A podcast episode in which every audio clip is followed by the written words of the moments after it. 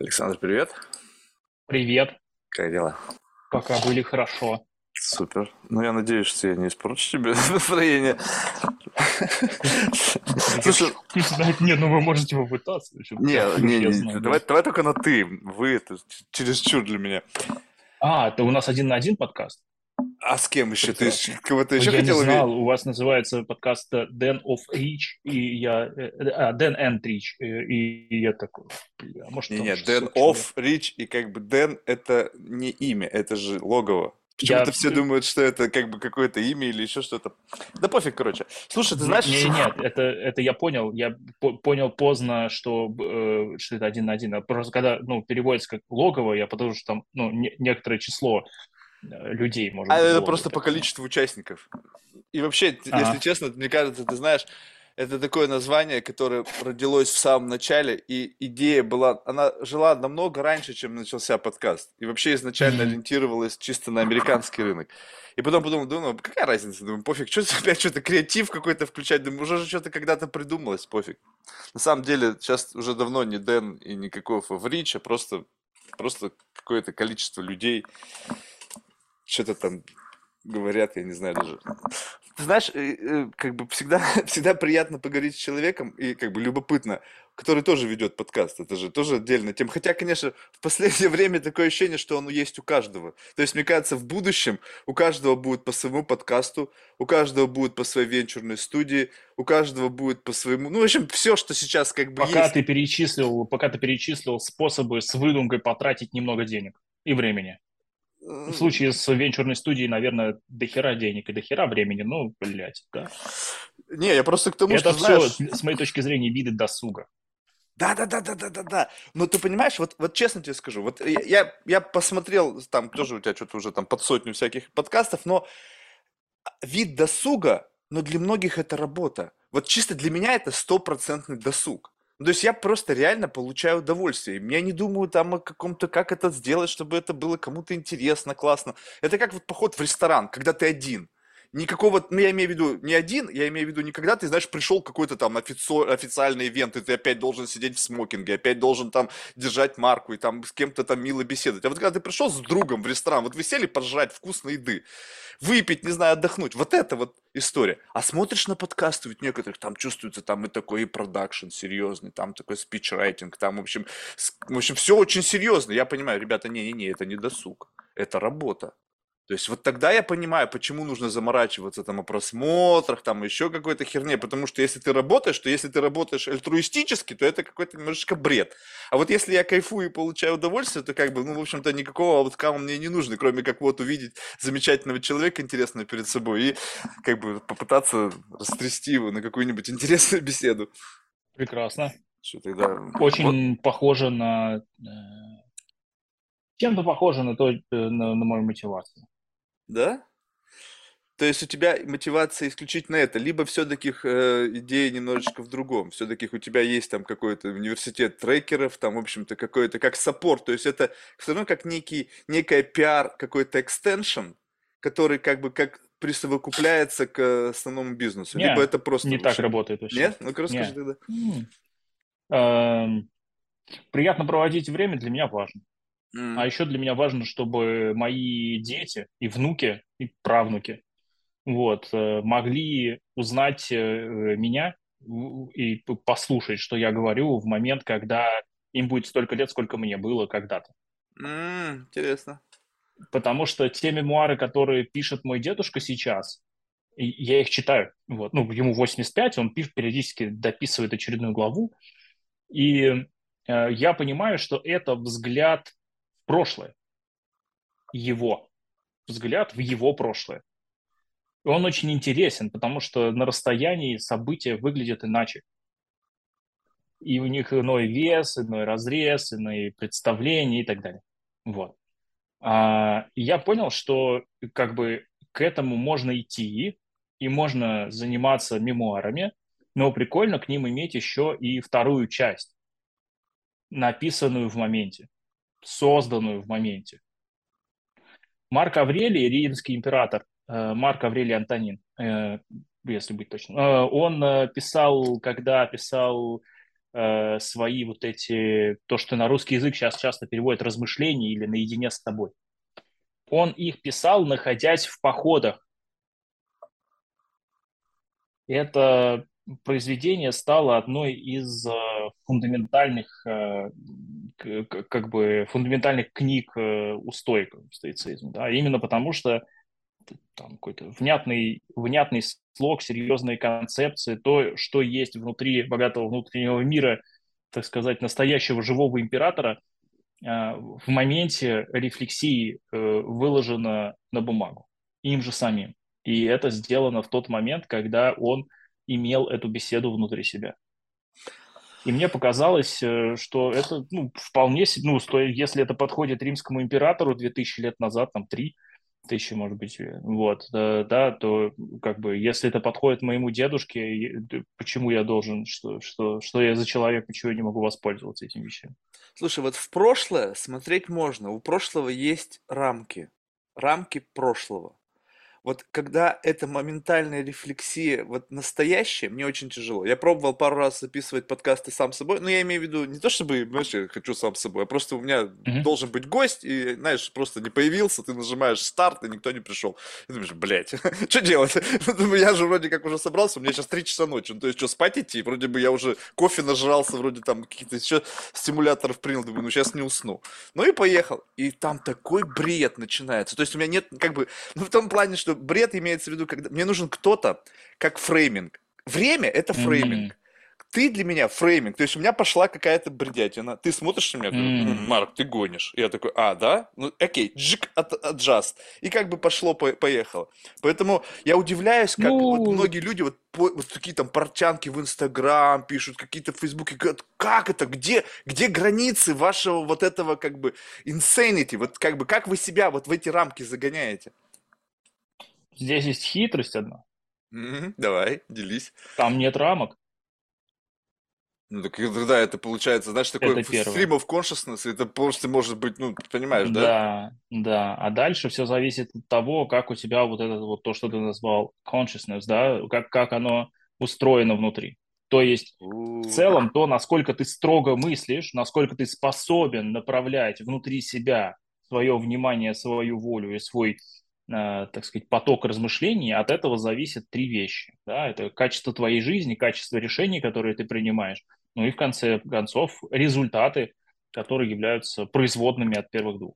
Все три на двойку. Вот. Ну, в смысле, вот в школьной шкале. То есть все три очень плохо. Вот все плохо. Ну, Решения принимаю по... плохо, результаты плохо. Короче, получи по... степень по логике, получи степень по философии и вперед, и все а, станет гораздо лучше, потому что в процессе получения этих степеней э, ученых ты будешь вынужден научиться это делать хорошо, гораздо лучше, чем ты, или по-другому, чем ты это делал раньше.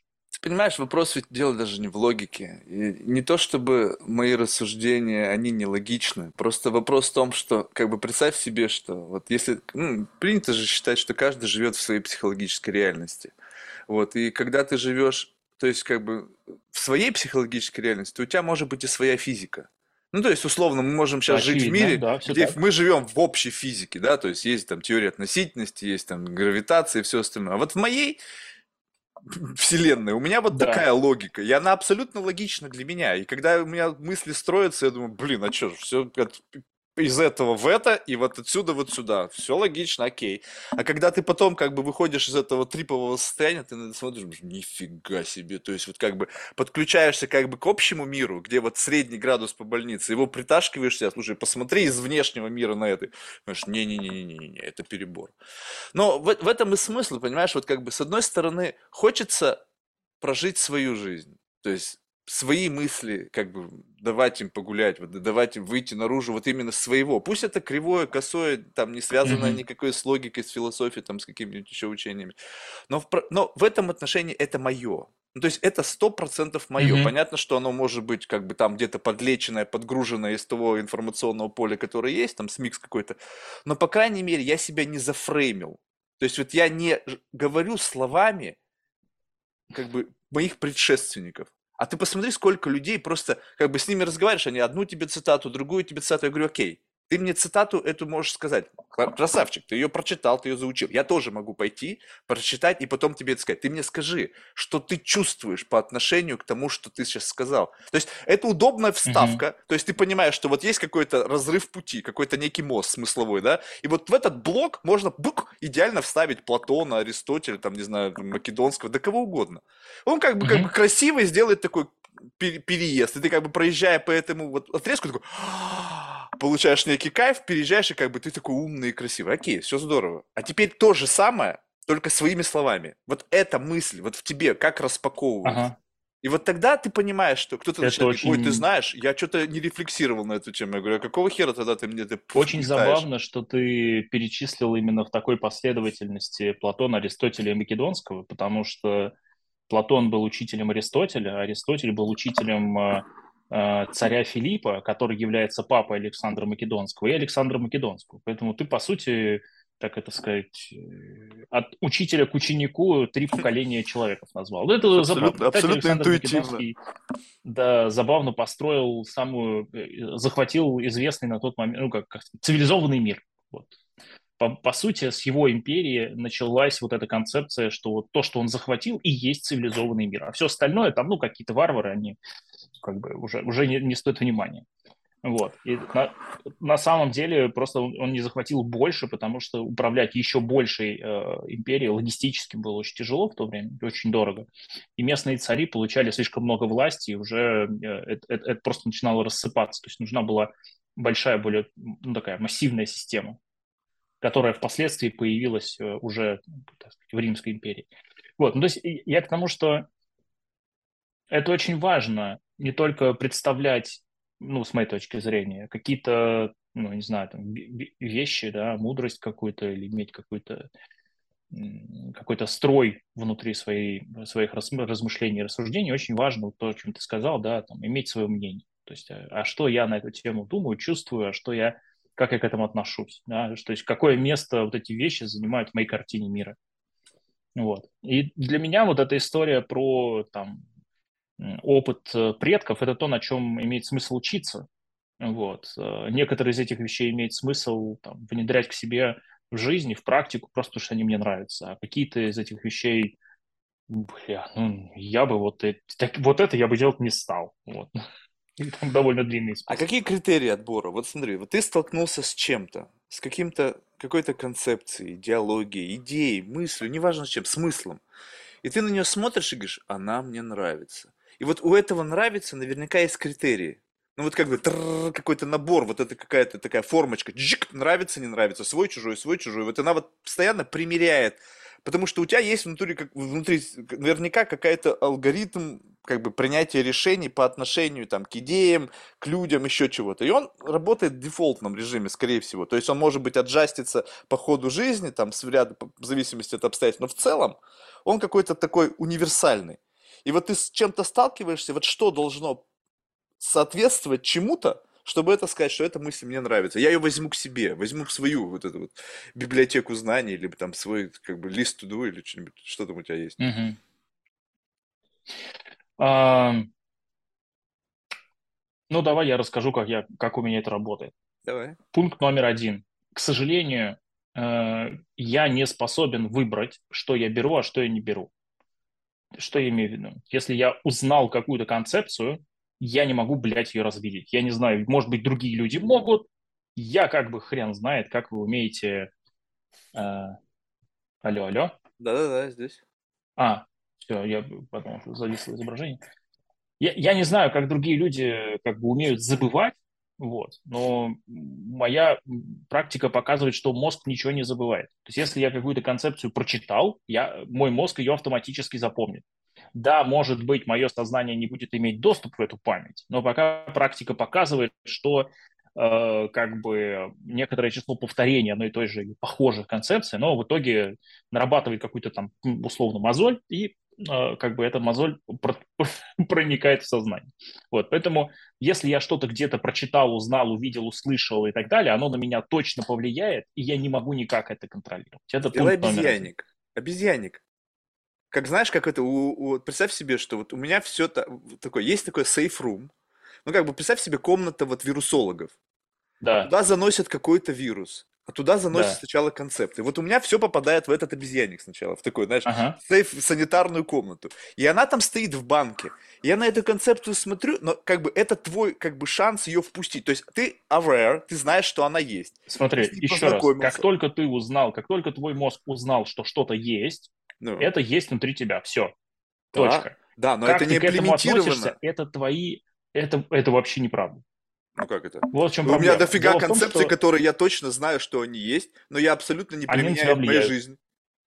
Они Они влияют тебя просто как влияют. таковые, как, Просто суще- ты... как, как знание о Да, существовании этих вещей. да, Ну тогда, да. естественно. Дальше у тебя есть...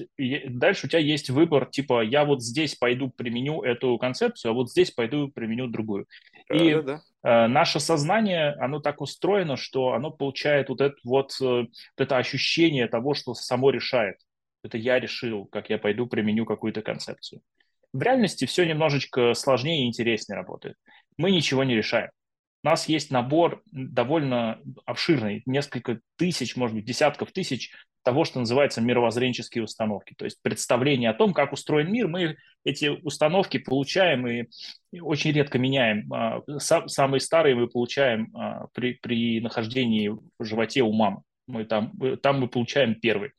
Они еще даже там, бе- безязыковые и все прочее на уровне образов, ощущений, э, вот. То, то, что становится потом стволом нашей центральной нервной системы, мозга и всего прочего. Вот, поэтому я стараюсь сделать так, чтобы вокруг меня была э, такая формирующая среда. Что это значит? Это значит, что я общаюсь с теми людьми, для которых э, там есть определенные, для которых у меня есть определенные критерии там умные, прогрессивные, достигающие высоких результатов в тех областях, где они как бы хотят. Ну, для кого-то это бизнес, для кого-то это спорт, для кого-то это наука, для кого-то это еще что-то, да. Ну, то есть это каждый из них это мастер своего дела. Я общаюсь в основном, в подавляющем большинстве, именно с такими людьми. Ам, Когда я что-то смотрю или читаю, я отбираю фильмы, отбираю там какие-то статьи, книги, исходя из э, того, как они влияли на других людей. Ну, то есть вот есть, например, книги, там, я не знаю, а, чтобы такое вспомнить попроще. Ну, Есть Пелевина, например. Ну вот, есть Виктор Пелевин, прекрасный современный э, писатель на русском языке, пишет замечательные э, книги. Вот э, я смотрю, какие люди прочитали эти книги из тех, с кем я общаюсь, и как они об этих книгах отзываются, и что в их жизни меняется после прочтения этих книг. И Интересно. спустя год или два после выхода, да, я вот могу там на- начать читать какую-то из них. Потому что я точно знаю, что если что-то из концепций попало ко мне в голову, оно дальше начинает жить своей жизнью. А ты как И как бы оцениваешь, я кстати, очень Пелевина? мало это... любопытно. Я с ним не знаком, я его никак не оцениваю. Нет, ну, вернее, как это правильно сказать, не, не даже не его и не его творчество, а именно то, как он просто генерирует идеи. Ну, то есть вот там же очень много всяких вот э, вбросов таких каких-то, ну, социокультурных, он где-то там сшивает, э, каких-то использует там какие-то там аллегории. Ну, в общем, все вот это вот. Именно Мгм. сам процессинг. То есть можно оценивать книжку там по литературным каким-то составляющим, а можно просто оценить про процессинг, потому что литературная составляющая там так себе, а вот какие штуки он придумывает, иногда бывает забавно. Э, Я тут, э, я далек от идеи, что он э, прям их сильно придумывает. Я ближе, ближе, мне ближе концепция описательная. Ну, то есть мне кажется, что он что-то видит и это что-то описывает. Не, ну конечно, он же говорит, что он там трипит, и что-то там ему приходит. То есть, Ну, я, я имею в виду, что м, он исключительно наблюдательный человек, который подмечает э, те детали, которые становятся, которые создают вот этот вот э, художественный мир, создают его плотным, создают его насыщенным, вкусным, э, ярким, запоминающимся. А, И, и, и насколько я вот могу судить, э, это мастерство у него растет от книги к книге, по крайней мере, из, из того, что вот э, до, до меня долетает, доходило то, что я читал. любопытно. Не знаю, я, меня прогрузили двумя книгами, и одна от другой отличается ничем, и как бы эффекта там, где как бы я чувствую, где ожидается эффект. Ну, то есть, когда человек пишет, мне кажется, то как будто бы, или, или когда-то спичи какие-то, или еще что-то, есть какая-то некая э, диаграмма ожиданий. То есть, ты что-то говоришь, ты знаешь, что сейчас люди начнут хлопать. И как бы вот в этот момент, то есть, я чувствую, что он пишет, и вот здесь, по мнению как бы вот какого-то широкого, здесь как бы такой некий вот важный поинт. Я думаю, блин, нифига, вообще не то. Но с другой стороны, где где-то вот он что-то вбрасывает на лету, оно выстреливает. И да, непонятно, то есть как бы получается, что это в зависимости от моего восприятия. То есть где вот мне кажется, что что-то mm-hmm. как бы должно на большую аудиторию, там мне неинтересно. Там, где, может быть, он просто что-то сделал как бы случайно, либо это ему понравилось, но он не акцентировал на это внимание, мне наоборот больше нравится. Не знаю, как бы я, я вот не стал бы преувеличивать значимость. Просто таких людей немного, пишущих в таком жанре которые вот умеют вот заниматься таким неким когнитивным хакингом. То есть они просто тебе дают вот какое-то вот именно э, ощущение концептуальности. И что вот эта штука, она в твоей голове раскрывается каким-то образом, жик, и ты как бы получаешь в этом удовольствие от того, что а и вот, ну, как бы не, не, немного работают именно в таком направлении. В основном люди пишут более, как бы сказать, такие прямолинейные вещи, либо наоборот многослойные, но опять же с точки зрения литературы. То есть там так слой на слой на слой знаю, я, как бы, может быть, я вообще не литературный критик, чтобы точно сказать, но что-то, мне кажется, там немножечко перегрето в отношении его. Интересно было бы с ним поговорить, понимаешь? Потому что когда ты разговариваешь с человеком через книгу, представь себе, это же плод труда. Он там, может быть, сколько он ее писал? Годы, Представляешь, насколько там вот это все, черновик его исчеркан. А ты на лету, вот на лету, Пелевин, он такой же Пелевин, либо он Пелевин только классный только на, на страницах книги, где там редактура, где там, в общем, команда, и там наверняка как бы все это делается как бы на очень профессиональном, серьезном уровне. Вот это любопытно. Моя практика чтения книг показывает, что, ну, во-первых, есть два способа читать книги. Первый способ читать книги – это берешь, открываешь книгу подряд и читаешь. Страница за страницей, спокойно, там, перед сном или с утра, или в транспорте, ну, пофигу, ну, короче, просто читаешь книгу, погружаешься в мир автора, вот это все. Ищешь э, литературные приемы как-то и так далее. В этом случае э, из всего веера смыслов, который есть, вот ну, широкий какой-то веер смыслов, да, набор смыслов, который есть внутри произведения – ты выбираешь какой-то свой сегмент, который для тебя релевантен, как для человека. Естественно. И здесь вообще никаких вопросов, то есть там детективы, романы, комедии, трагедии, все, пожалуйста, да. Со времен э, как бы царя Гороха оно все, в общем, в книгах есть. Есть второй способ читать книги. Второй способ читать книги – это так называемое медленное чтение. Это когда ты за год читаешь одну книгу из всего веера смыслов, которые в нем есть, в, этом тексте, ты выбираешь просто широкий набор, какой-то более широкий. И в зависимости от того, э, что ты за книгу взял, как бы ее, в общем и целом, ну, нужно читать либо одним способом, либо вторым. И очень небольшое количество текстов и в целом вообще книг существует, которые можно читать медленно. Это большая редкость. Это так называемые литературные памятники их реально мало. Поэтому я давно перестал читать книги первым способом. Это просто бессмысленно делать, и это ни к чему не приводит. Потому что э, смысл как единица для человека вообще это триггер для действий. Наличие смысла обуславливает, это как, ну, как, как какой-то импульс, который запускает какие-то деятельностные процессы, да, какие-то действия. Соответственно, если я хочу просто провести время, ну, у меня есть масса способов, как это можно сделать. Там, записать подкаст, записать видеокаст, например, для там, э, трекеров, для предпринимателей, для руководителей какой-то. Я вот периодически развлекаюсь, просто с руки записываю на э, камеру эти самые Э, рецепты, как менеджеру среднего звена стать топ-менеджером и чем они отличаются на самом деле, да. Ну, просто это область моих и профессиональных, личных интересов, я этим занимаюсь каждый день, да. Вот, и, ну, или там, например, если я хочу просто провести время, я с удовольствием, там, не знаю, с детьми поиграю, там, с, с дочкой, например, вот сегодня она она взяла картошку в огороде, прям, прям вот грязную в земле, вот, и, и начала ее жевать. Вот. Ну, поела земли, поела картошки, довольный ребенок. Вот, ну, то есть, ну, ей год просто, вот будет там через сколько там, через 4 дня. Вот. Я к тому, что просто провести время можно множеством способов. Литература просто один из, э, один из многих. Вот. Поэтому я очень внимательно выбираю, что, что, чем бы таким я пойду заниматься. Слушай, ну тебе надо поговорить с одним из моих гостей. Он читает 37 строчек Платона 7 лет. И он говорит, они со мной разговаривают. Я говорю, блядь, конечно, они с тобой заговорят через 7 лет чтения 37 строчек. Тут уже даже не книга, а его... а 37 строчек. Я его хорошо понимаю, да, там есть э, диалог типа пир, э, есть, э, есть миф о пещере. Это очень, очень понятно, почему, что он там делает 7 лет очень понятно. Мне очень понятны люди, которые, э, прочитав, э, э, про, прочитав э, там, не знаю, там, опуса Гильгамеша, да, вот эти вещи, потом, в принципе, не читают другую литературу, потому что они там говорят, ну, было там, в общем, два произведения художественных, вот, из которых выросли все остальные.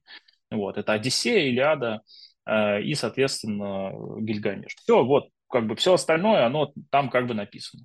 Mm. Я тоже, я хорошо понимаю таких людей. Вот. Э, но это совершенно не повод для меня как бы погружаться в одно произведение. Мне почему-то нравится э, некоторое их число.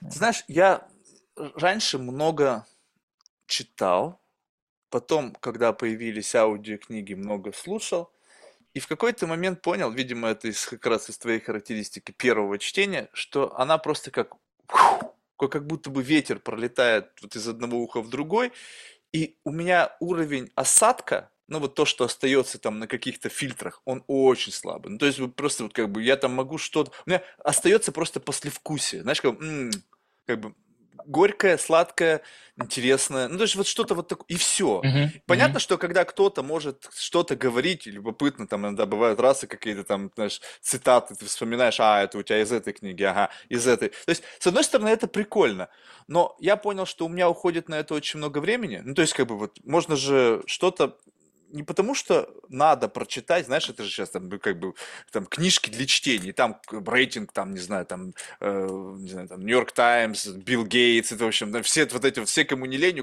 а, скажи мне 10 книг, которые на тебя повлияли, и там какой-то bullshit наверняка. Я думаю, блин, а какая мне разница вообще, у кого какие рейтинги, кто там какую там премию получил, мне вообще по барабану, я понятия не имею.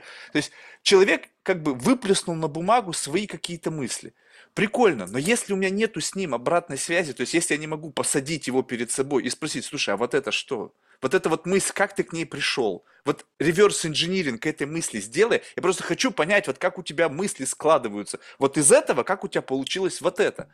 Поэтому, возвращаясь к Пелевину, мне кажется, люди от него тащатся, потому что большинство людей в России не трипят. Ну, то есть не, не курят, не жрут ни грибы. Если ты вот такую жизнь ведешь, то для тебя так, как складываются мысли, ничего в этом удивительного нету. Потому что это как бы такой некий как бы язык под вот этим делом. И как бы логика понятна, и как бы вот эти приколы все понятны, и они очень понятны для людей, которые как бы, ну вот в этой, в этой экосистеме, скажем так, э, провели какое-то время. А для людей, которые, ну, крепче там виски, наверное, ничего не пили, это кажется интересно, это как по мозгам, знаешь, брынк, брынк как-то по-новому бренькает, потому что они понимают, что логика и вот алгоритм причинно-следственных связей, как сшивается контекст, он немножечко не соответствует стандарту, потому что там молекула задействована.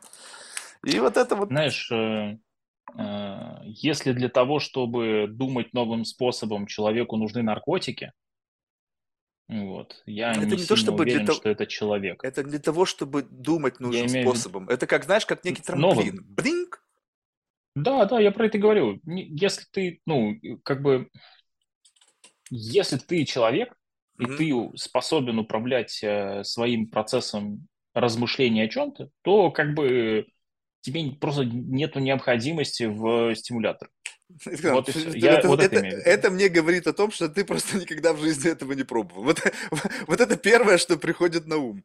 Потому что если бы это было так, то ты бы понял, что тут совершенно другая история. Там, там такие магистрали появляются дополнительные, что это не вопрос то, что твоего думания или, или того, что там еще какая-то суперсила. Нет, это просто альтернативная форма. Вот представь себе, вот давай тебе так скажу.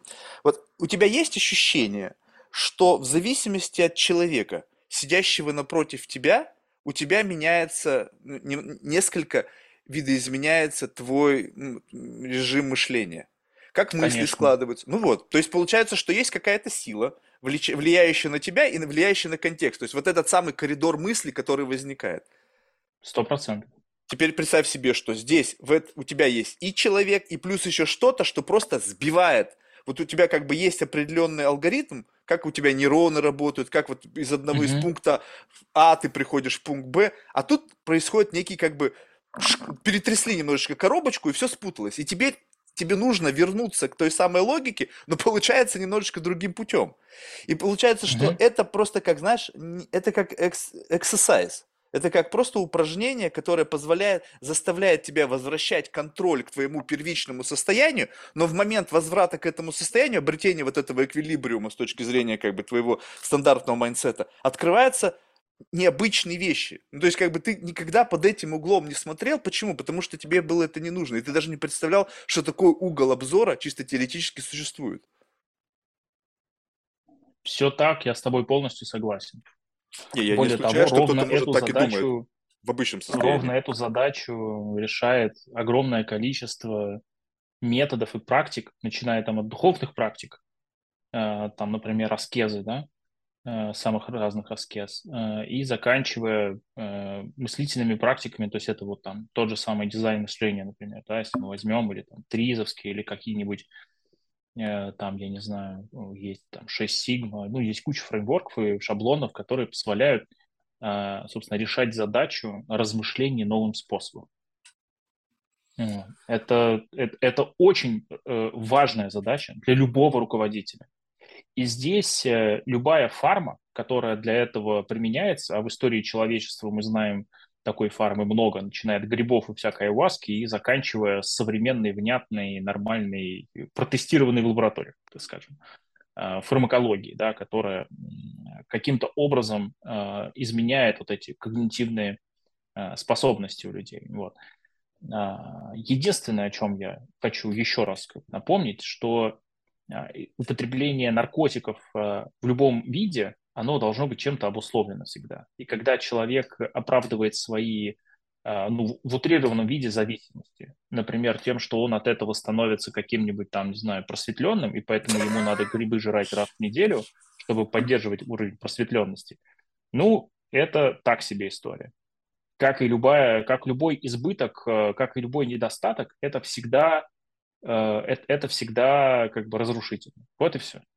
Э, поэтому, если есть возможность у гражданина добиваться, там, не знаю, сдвига в точке сборки, как сказал бы товарищ Кастанеда, например, или добиваться новых способов, э, прокладывать новые маршруты в своей нейронке для того, чтобы думать новыми способами, делать это а, самостоятельно, ну, то есть усилием воли своей, да, усилием внимания своего вот, вот с помощью этих инструментов, то такой человек э, в длинной перспективе, скорее всего, достигнет гораздо большего в обществе других людей. Вот и все. Ну, то есть это, это те наблюдения, которые у меня есть. Нет. Но при этом э, у меня нет каких-то предубеждений э, против того, чтобы использовать э, фармакологию для повышения качества жизни или там разгона своего мышления. Есть гигантское количество людей, которые, значит, пропагандируют разного типа там грофт, э, самый биохакинг. А, ну, в целом, в каждом веке, то есть можно найти, например, статьи начала 20 века, 900-х годов, 1900-х, да, о том, что вот совсем скоро у нас будут там пилюли бессмертия и все прочее. Вот. В российской прессе, например, в 90-е годы ходило огромное количество историй про кремлевскую таблетку. Ну, ты, ты что, у меня у отца была кремлевская таблетка, я на нее смотрел, говорю, ты что-то собрался сжать ее? Я говорю, ты что, гонишь? Ему кто-то вот, подарил я к тому, что, я, я к тому, что как бы народ всегда будет стремиться к простым решениям. И получая простое решение, будет выяснять, что, похоже, не зря придумали сложные решения ну, как бы, по похоже, там есть, э, там что-то есть. Вот. А, если мы посмотрим на самые масштабные, большие и устойчивые при этом а, религии, они все без исключения построены на том, что позволяют человеку научиться мыслить новыми способами. и на основе этого нового способа размышления и видения себя и окружающего мира они вот изменяют свое поведение, эти люди. Да, и вот мы можем посмотреть на буддистов, мы можем посмотреть на синтоистов Японии, да, мы можем посмотреть на католиков, на, на православных, на, мы можем посмотреть на там, ислам. Каждая из э, религий крупных в мире обладает гигантским аппаратом, ровно эту задачу решающим. Поэтому ну, как бы, если у вас есть э, желание серьезное, настойчивое, э, как бы, и вы не собираетесь сворачивать с пути трансформации своего сознания, ну, человечество придумало огромное количество э, инструментов для этого. И как бы пожрать грибов – это, конечно, прикольное развлечение, вот, но после того, как ты это сделал, тебе нужно еще каких-то инструментов поиметь это для того, чтобы Нет, ты понимаешь, вот... двигаться дальше. Я и здесь, согласен. кстати, помимо религии, есть еще очень интересный пласт, то про него почему-то забывают. Он не такой, видимо, не знаю, модный, что ли. Э, это та самая риторика, логика, эстетика, философия, которая их объединяет. То есть есть, например, философские школы, которые тренируют определенный стиль мышления. То есть вы можете, например, прочитать Э, какого-нибудь государства Платона, потом политику Аристотеля, а потом государя Макиавелли. И вот по этим трем замечательным произведениям, в принципе, в общем, и можно современную политическую жизнь, э, или жизнь любого чиновника, который достаточно высокого уровня чиновник, он перестает заниматься чем-то еще, кроме политики. Вот всем остальным он заниматься перестает, у него на это нет времени. Вот, это нормально, это естественно. Я, я, я тебе об этом и говорю, что это просто набор инструментариев. То есть, таким образом, как ты конструируешь свою мысль. И вот там, не знаю, трис, там, не знаю, логика, философия, все что угодно. То есть, ты можешь мне что угодно перечислить, и я понимаю, это набор инструментов на твоем верстаке. Грибы, марихуана, DMT, ayahuasca – это тоже инструменты. Вопрос в том, что как бы они, может быть, не, э, ну, как бы тебя просто втряхивают в это состояние, но вот что мне кажется важно – что когда, скажем так, вот чувствуешь ли ты отличие, когда ты применяешь этот инструмент? Вот смотри, вот ты, скажем так, сейчас я хочу применить ТРИЗ. То есть получается что? Что ты как будто бы нажал на какую-то программу, и она и ты должен почувствовать изменение твоего майндсета. Чтобы почувствовать изменение майндсета, ты должен знать состояние измененного сознания. Если ты не знаешь, что такое состояние измененного сознания, все говорят, ну вот я же выпивал, я знаю, что такое состояние опьянения. Это же тоже состояние некого измененного сознания. Я говорю, ну в состоянии опьянения, ну как бы так себе мысли складываются, наоборот, как бы растекаются. Вот. И получается так, что я бы хотел увидеть реально переключение человека из одного майндсета в другой, чтобы я это почувствовал. И вот у меня бывали такие эксперименты. У меня ну, было несколько, знаешь, этих ребят из Триза. Там, ну, прям такие вот, которые прямо там школа Триза, там какой-то там 60 лет в Тризе, там, я не помню, как их уже зовут, блин, даже вышибли из головы. Ну, очень толковые. Там очень у них классно вот эта вот инженерия, как это все устроено, как они это все декомпозируют. Все прикольно. Но такое ощущение, что они заложники этого единого майндсета. У них теперь все через Триз. Они даже поссать, мне кажется, ходят через Триз. А мне интересно, когда я могу, как, знаешь, как снэпчаты, чик, Окей, в тризе подумал, не прикольно, переключаемся. Философия, брынк, и я должен чувствовать это переключение. Как вот на диафильмоскопе, ты прямо слайд щелк, у тебя щелкнуло, и другой слайд. Вот это прикольно. Если я живу постоянно, как у меня какой-то симбиоз мыслей, как эта каша в голове, и я приплел, при, такое хитросплетенное такое что-то там из всех моих вот этих инструментов, какой-то такой жгут, и я думаю вот как бы всегда вот как-то так ну, не знаю, как бы, наверное, так тоже очень классно, но мне нравится ощущать границы, границы моего восприятия через вот это, через вот это, через вот это. И именно благодаря трипам я теперь знаю, как это быть в состоянии. Вот этот выключатель mm. я чувствую. Свет включен, выключен, свет включен, выключен. И неважно теперь что. Вот как переключиться на, допустим, позитивный mindset. Вот как бы, как бы раз и мир в розовом свете. Щелк, и как бы бум, поехали. Слушай, ну здесь мы с тобой сейчас вплотную подошли к такой теме, которая называется э, методы прохождения психотерапии с фармакологической поддержкой. Вот, собственно, то, что с тобой произошло, это э, ну, по классике называется терапевтический процесс. Древние греки терапией называли процесс общения, который укрепляет дух.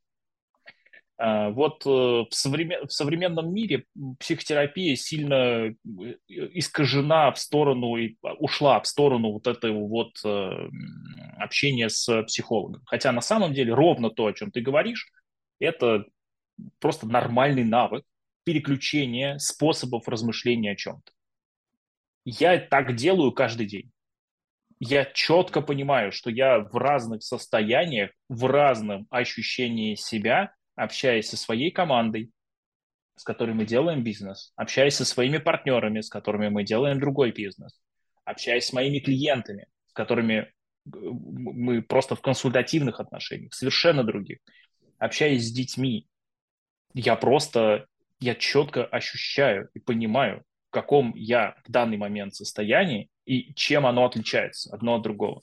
Какой твой любимый фильтр? Фильтр чего? Ну вот это, назовем эти состояния неким таким как бы слайдом. Вот ты щелк общение, ты с детьми, ты с женой. У меня нету любимого, ты... я всегда я. Подожди, ну ты сказал, что эти mindset ы, то есть представь себе, что... Они разные. Они ну, разные, но они по-разному что для тебя важно, красное, теплое или мягкое? Ты вот Подожди, как бы, как ты это ну, сравнишь? Представь себе, что вот как бы вот некий mindset, он доставляет именно вот то, как в этом mindset е у тебя образуются мысли, так как ты решаешь, как, как ты находишь ответы, так как у тебя возникают наследственные связи, то, как ты вообще взаимодействуешь с миром. Можно mm-hmm. сказать, что вот как бы есть какое-то ну, любимое блюдо. Ведь можно кто-то сказать, ну пусть их будет несколько. Ну, у меня нету. Блюд. Ну, кто-то скажет, вот я вот самый блюда. классный в общении с детьми. Вот я больше всего себе нравлюсь, когда я общаюсь с детьми. Кто-то скажет, блин, я самый классный, когда занимаюсь спортом. Я самый классный, когда я работаю с партнерами. И, блин, я самый классный, когда я там с друзьями, блин, на рыбалке. Понимаешь? И вот это вот ощущение, как будто бы внешнее вот этот environment и вот тот контекст, в котором ты попадаешь, который каким-то образом инициирует определенный mindset, как бы в этом контексте максимально эффективен этот mindset. Бум, дефолт, джик. Смотри, э, давай, я, я понял вопрос как-то по-своему, давай я тебе расскажу. У меня такое было много лет назад. Mm-hmm. И я очень внимателен был к себе, и мне очень нравилось э, быть в одной из ролей. Mm-hmm. Да? Ну, в тот момент это была роль э, такая, в общем, по работе. Мне нравилось быть предпринимателем, мне нравилось э, лидить, э, тащить за собой команду. О, господи, отрыжечка даже пошла. Ну вот, вспомнилось. Вот. И затем я задался очень простым вопросом. А что такое происходит со мной, внутри меня, что мне остальное не нравится? Что меня вот остальное тяготит?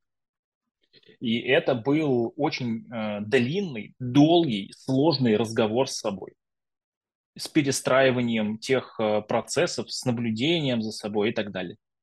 И вот за последние ну, при, вот сейчас мне 36, ну, то есть за последние где-то лет 8, наверное, 9, то есть где-то лет с 27 я, наверное, начал этот процесс, да? Вот, я пришел к тому, что э, сейчас для меня все роли в моей жизни, все вот эти фильтры, как ты их назвал, да, они все любимы. И они все для меня желанны. И нету таких, которые мне не нравятся и не подходят. Это очень тяжелая ежедневная работа. Потому что каждый раз, когда я испытываю какой-то дискомфорт, дискомфорт нормально, ну, блядь, ты сидишь на неудобном кресле, тебе не, ну, телу неудобно. Надо как-то сесть поудобнее, кресло поменять, что-то сделать. И вот с этим что-то сделать я имею дело каждый день. Потому что нужно и что-то сделать внутри себя, и что-то сделать в физическом мире. Каждый день. И поэтому я, в принципе, давно перестал мыслить в концепции, о, вот тут мне нравится, это кайфово, я буду так жить, вот, а вот тут мне не нравится, тут как бы и вообще они все пидорасы. Ну, нет, мир-то не так устроен. Нету такого, к сожалению. Это понятно. Ну, по крайней мере, вопрос, вопрос в том, вот представь себе, ты же классно все подметил, что э, как бы есть некие внешние факторы, которые создают некий дискомфорт. И по да. количеству этих внешних факторов отличаются те самые контексты. В каком-то контексте неудобных факторов меньше, в каком-то больше. Где-то нужно больше нивелировать раз... влияние этих негативных факторов, либо каким-то образом участвовать в том, чтобы сделать какой-то аджаст своего восприятия, своего положения тела в пространстве, своего недостатка знаний, там чего-либо угодно. Вот, и вот можно тогда сказать, что давай возьмем так, что по нелюбимости, потому что как бы действительно, ну, это глупо не любить какую-то субличность из всего многообразия субличности внутри тебя. А имеется в виду, для какой субличности в этом настоящий момент времени тяжелее всего? В, как, в какая субличность сталкивается с наибольшим количеством неудобств и аджастментов? Прекрасный вопрос. А, тут, прежде чем на него ответить, накину немного контекста. Давай, давай. Значит, есть такая штука, называется процесс развития у человека.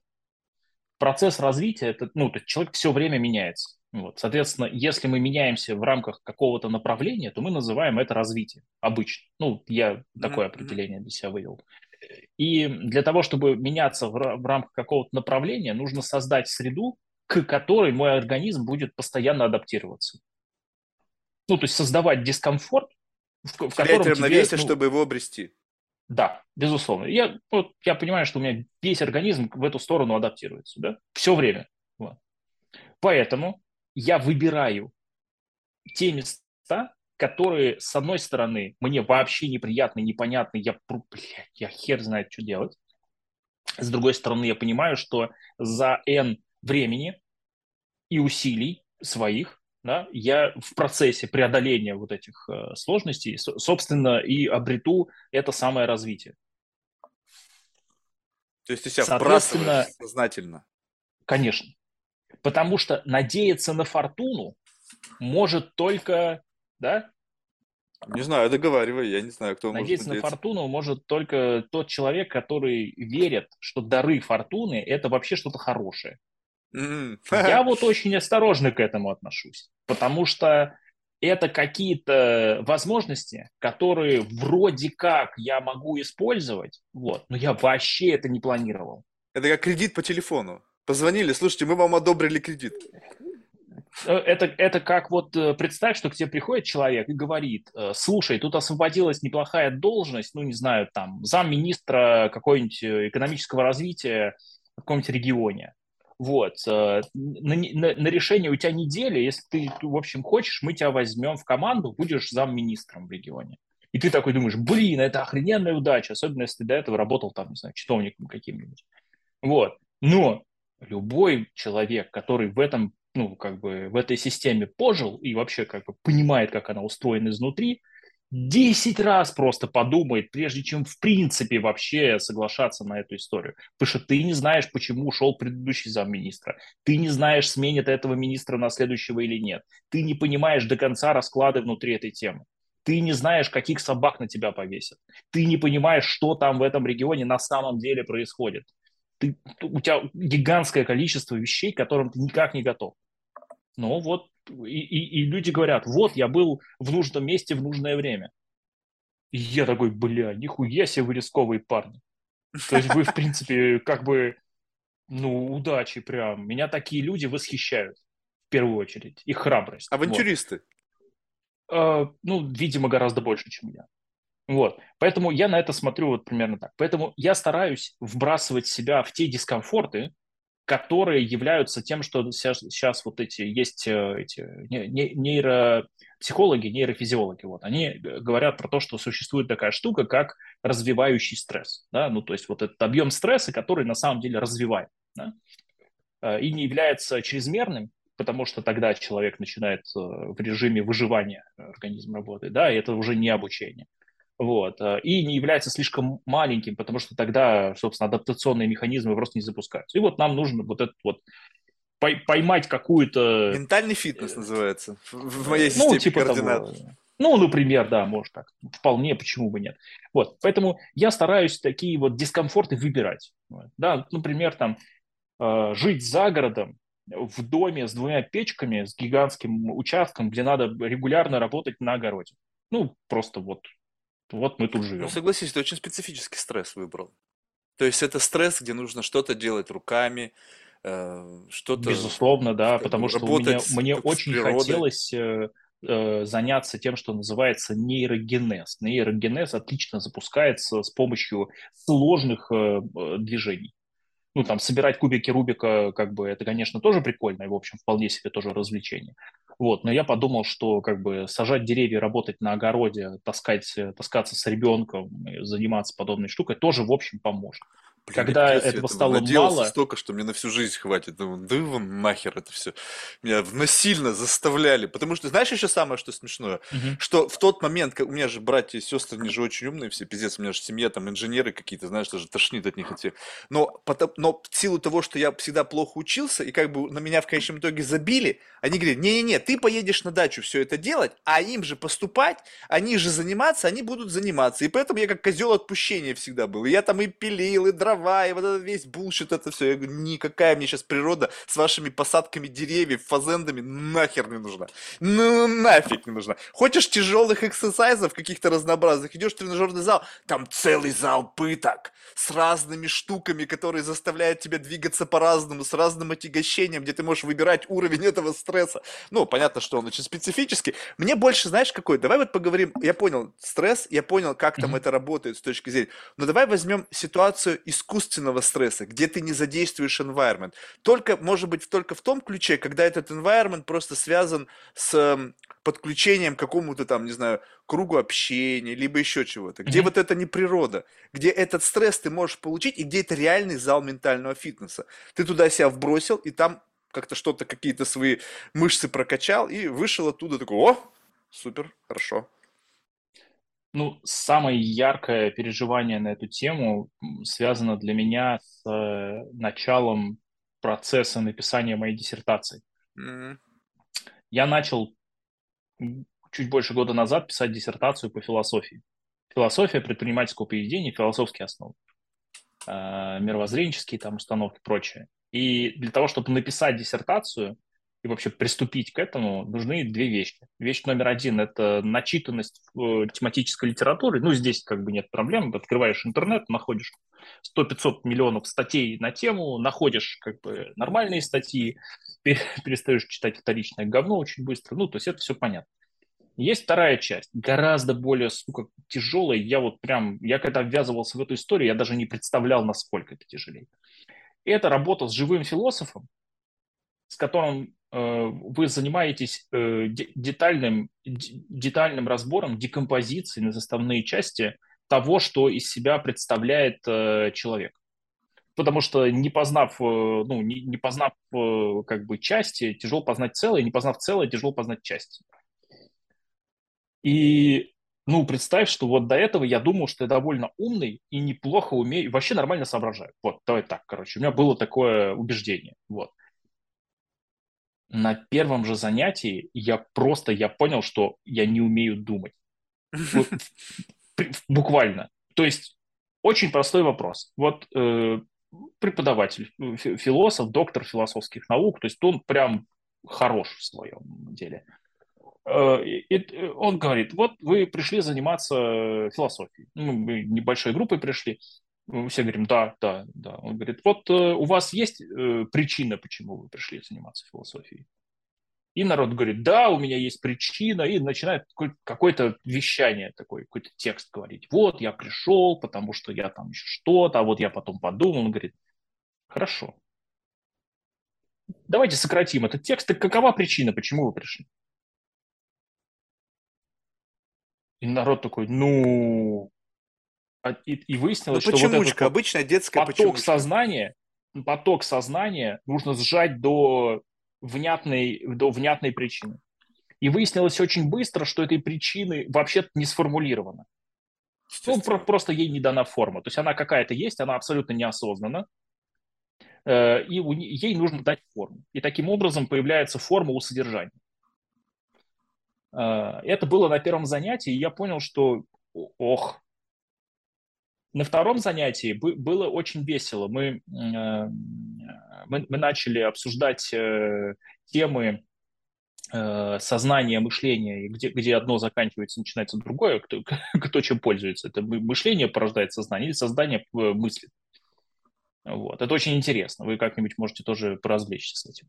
Ну и, в общем, в какой-то момент значит, преподаватель провел просто феноменальный трюк, я его видел много раз, но никогда не думал, что когда это будут делать со мной, я просто охренею. Он говорит, скажите, у вас есть вопрос? Я говорю, да, у меня есть вопрос. Он говорит, хорошо, какое первое слово в вашем вопросе? И я просто, я, я, я встал в ступор. У меня просто ни одной мысли в голове. Потому что, оказывается, словосочетание «да, у меня есть вопрос» не подразумевает того, что вопрос уже реально сформулирован. Ну, вроде бы как бы это интуитивно понятно. Но вот у меня вот если бы вот этот вопрос в процессе речи. Да, подожди, но вот это любопытно. У меня было, наверное, философов разного калибра, человек уже 30. И да. ты знаешь, вот в этот, вот, когда я с ними начинаю разговаривать, я сразу, у меня есть дополнительный к ним фильтр. То есть mm-hmm. я его имплементирую. Что этот фильтр из себя представляет? Теперь представь себе, что я вижу этого человека как в виде некого ментального садиста в зале БДСМ. Mm-hmm. Он 40 лет на кафедре один и тот же вопрос задает всем новым приш... Он уже все несовершенства удалил. Он уже все варианты ответов слышал. Он просто играет с вами как с котятами. Вот представь себе, что вот как бы вот зал, где детки с точки зрения вот его, ну, как бы понятно, что очень детки умные уже, но это как бы вот этот гэп, да. который есть, да. и он как бы знает все ваши ответы.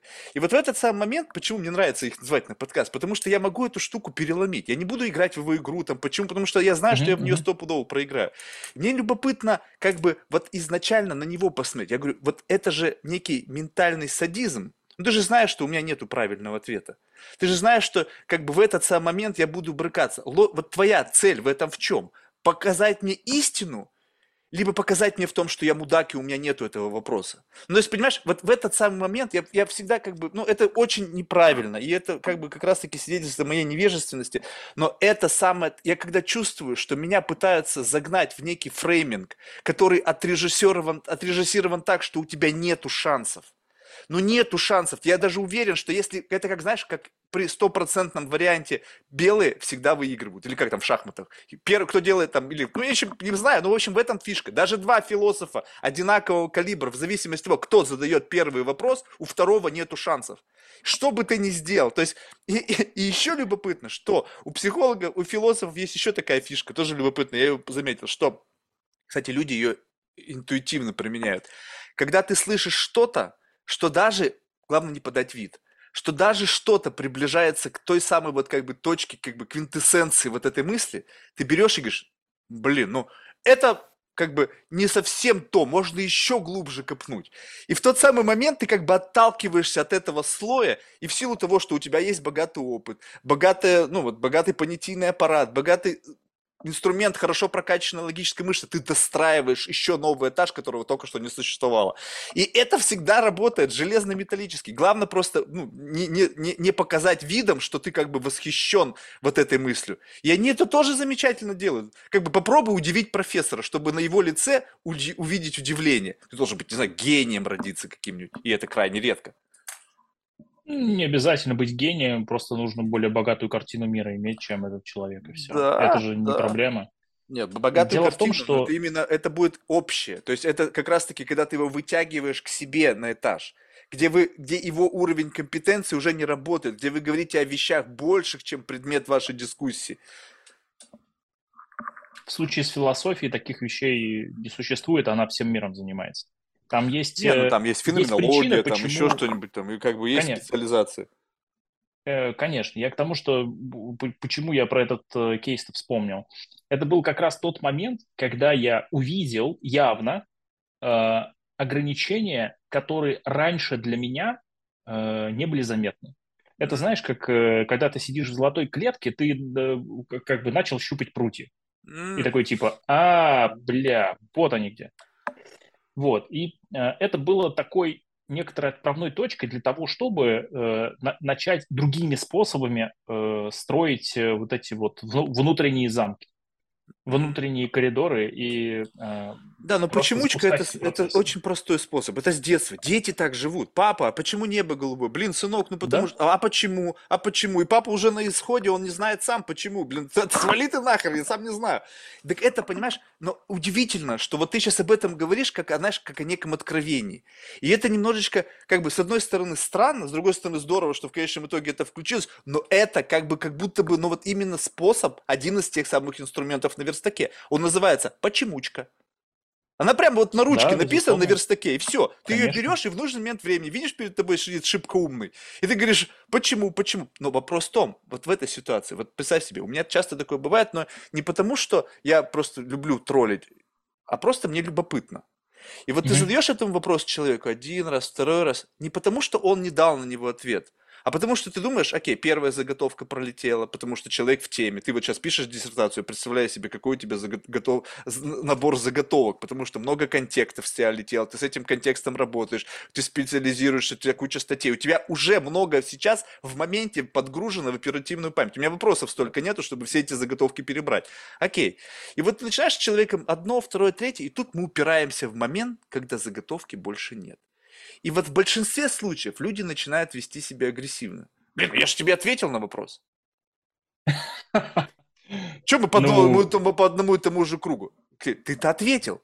Это здорово. А я-то понял то, что ты Ну, ответил? любопытство, Может быть, я любопытство-то не тупорылый. кончилось, конечно, конечно, нет. Здесь очень, очень важно, что а, есть такая штука, называется милосердие. Вот э, первое, первое, что я хочу сказать, это то, что обычно почему-то милосердие направлено, ну, там вот в христианской, например, э, концепции милосердия, да, она э, милосердие направлено на других людей. И очень часто обыватель именно так себе представляет милосердие. Но если мы погрузимся в как бы содержание там тех же самых святых текстов, да, э, священных текстов, вот, мы, мы увидим, что милосердие в первую очередь направлено к себе. Э, пот- Потому что у человека, очевидно, есть гигантское количество самых разных ограничений и э, несовершенств. Ну, Мгм. мы, мы живые, мы не можем быть идеальными, да, очевидно. И здесь э, это, вот эта концепция милосердия для меня очень важна. В первую очередь по отношению к себе, во вторую очередь по отношению ко всем остальным людям. Я знаю, что люди несовершенны. Человек задал мне 50 вопросов, почему, где-то начиная с шестого у меня нет э, готовых ответов. Чаще начиная с третьего. Будем реалистами, у меня мало готовых ответов. Э, может ли такое получиться, что у меня нет ответа на вопрос человека? Конечно, может. Может ли такое получиться, что меня это расстроит? Конечно, может. Буду ли я при этом выражать э, свое расстройство, э, как, как бы, я не знаю, фонтаном э, желчи в, в ответ на, ну, в адрес спрашивающего? Ну, наверное, нет. Это абсолютно не милосердно. В первую очередь по отношению к себе. Потому что я не знаю, как он среагирует, но я энергию точно потратил. Ты знаешь, а мне вот это выглядит, под- у меня в голове почему-то, когда человек останавливается, мне возникает вопрос, почему? То есть, э, э, вот представь себе, Почему, что что именно? почему ты остановился здесь? Ну, то есть, как бы, представь себе, что это некий коридор мысли. Мы с тобой шли рука об руку, я тебе задавал вопросы, и как мгм. бы мы шли вот прямо рядом. И вдруг ты встал. Я на тебя смотрю и говорю, а что ты встал? Пойдем дальше, там же вон еще идти, идти. А для тебя как будто бы это непреодолимая стена. Все, дальше тупик, дальше идти Мгм. некуда. И в это такое ощущение, ну понятно, что может быть сам предмет погружения не интересен. Я это не отрицаю. Я иногда ухожу туда, где может быть просто человеку неинтересно, и он не готов инвестировать туда вот процессор свой. То есть как бы он мог бы, окей, снимаю блокировку и поехали. То есть я инвестирую и, и как бы все, весь поток своих мыслей направляю на решение этого вопроса, где у меня нет пока ответа. Но, с одной стороны, это выглядит, может быть, так, что просто это мне интересно, а с другой стороны, мне кажется, многие люди боятся. Боятся чего? В момент рождения новой мысли ты проявляешь себя, истинного себя. Потому что Мгм. заготовка прочитанная, ты можешь сейчас говорить словами людей, где у меня просто нету референсов. Я не знаю, ты сейчас кем-то сказал, а это может быть Конечно. кто-то очень умный, и он всю жизнь думал над этими строчками. Ты их мне вваливаешь, я в диком восторге, такой экстаз у меня интеллектуальный, говорю, вау. Но ты же не сказал, что это была цитата. И люди не помнят этого, забывают какие-то классные мысли, они первые на полке стоят, где-то там далекие мысли подали. И получается, что в момент создания оригинальной мысли, рождения мысли, она, как правило, уродливая, как и рождение ребенка. Кто бы там что ни говорил, что рождение ребенка это эстетически Да. прекрасно, это уродливо выглядит. Но сам факт рождения ребенка это прекрасно. Эм- Поэтому эмоции рождение- другие. Я вот был э, в этом смысле, я был на родах, Ага. вот ду- э, бы дочка, мне повезло, жена опустила. Вот я очень, ку- гора эмоций вообще совершенно удивительных и уникальных. И ну ну, понятно. для меня это было так. А, По поводу м, уродства рожденной мысли, тут Нет, следующем. рождения, процесса рождения, не самой я, мысли. я к тому, что я, я к тому, что эм, вот есть прекрасная аналогия. Мы вот сейчас э, снимаем большой цикл образовательных материалов для студентов. Это, mm-hmm. мы, мы, мы покажем это двум миллионам студентов. Э, это материалы, посвященные предпринимательству, созданию стартапов э, и э, всему, что связано там и с дизайн-мышлением, и там customer development, discovery, продуктовая работа, done, там, ну, куча всяких полезных вещей, короче, для, для, для старта. И там э, есть вещи, которые мне нужно сформулировать, мы пишем их дублями. После первого дубля режиссер говорит, это охрененно, я предлагаю просто, э, ну, это, это идеально, эти 40 секунд просто э, давайте не будем, э, оставим так, лучше не будет. Это мне говорит профессиональный режиссер. Я говорю, ну, давайте еще пару дублей сделаем. И вот третий дубль всегда лучше. Четвертый, вот, ну, там, третий, четвертый, где-то вот, вот где-то, где-то тут. То есть мне хорошо знакомо вот это ощущение, когда я подошел к границе э, того, где я раньше бывал, или где мне что-то известно, где у меня есть какая-то там, я не знаю, навигация, разметка, еще что-то. И э, в некоторых темах я действительно не могу себе позволить пойти дальше. Чисто психологически. И это мои внутренние э, установки. Каждый раз, когда я такие штуки нахожу, я дальше, я, во-первых, стараюсь зафиксировать, куда записать, для того, чтобы дальше ну, принять решение, а мне надо туда идти или нет. Мне вот, ну, как бы здесь э, вот это ограничение, мне нужно с ним работать сейчас или э, как бы пока не работать, потому что у меня есть там еще 50, над которыми мне тоже стоит поработать. Ну, и как бы туда посмотреть. Это, когда это ограничение, это, например, страх, ну, какой-то, да, или какая-то из форм а, тревоги, например, это одна история. Когда это ограничение в картине мира, ну, то есть, например, типа, а так не бывает, люди так себя не ведут, так я вообще вот там, не готов и не способен это воспринять. Это другого типа ограничений. И у них просто разный приоритет для меня. И я регулярно на них наталкиваюсь. Окей, okay, назови что-нибудь работа... более конкретное. Вот прямо какой-то конкретный тупик, где ты его записал, говоришь, так, окей, я зафиксировал и подумаю, стоит мне туда в какой-то момент, э, В какой-то момент я считал, что если у человека много денег, то у него обязательно есть э, дорогая машина, хорошая большая квартира, большой дом, а, загородная жизнь, и он э, ничего не делает. Ну вот, э, у меня была, вот, было ровно такое представление про там, состоятельных людей. Когда я начал, когда я сам стал состоятельным достаточно человеком, и когда я начал работать каждый день с миллионерами и миллиардерами в консультативной практике, как с клиентами, как с партнерами – и я увидел, что, во-первых, сука, все разные, вообще все. Естественно. Это мега эксцентрики. Это э, очень разные вообще. Ну, то есть там типа среднего нету.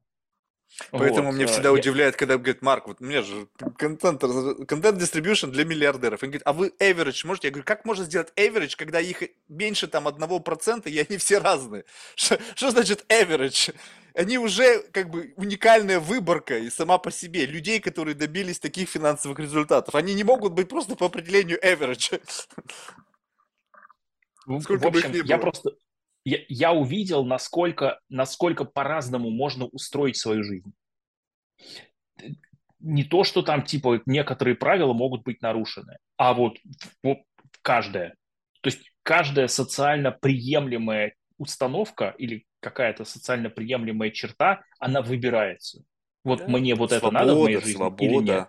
Свобода. Люди не понимают, да. что в данном случае деньги – это эквивалент свободы. Как бы свободы и не свободы, но имеется в виду, что как бы э -э тот, как сам себе, что это две шкалы. Чем больше денег, чем условно как бы есть, уменьшается какая-то свобода, но в то же время другой столбик, вот может быть, соци каких-то культурных вещей, которые ты теперь можешь выбирать.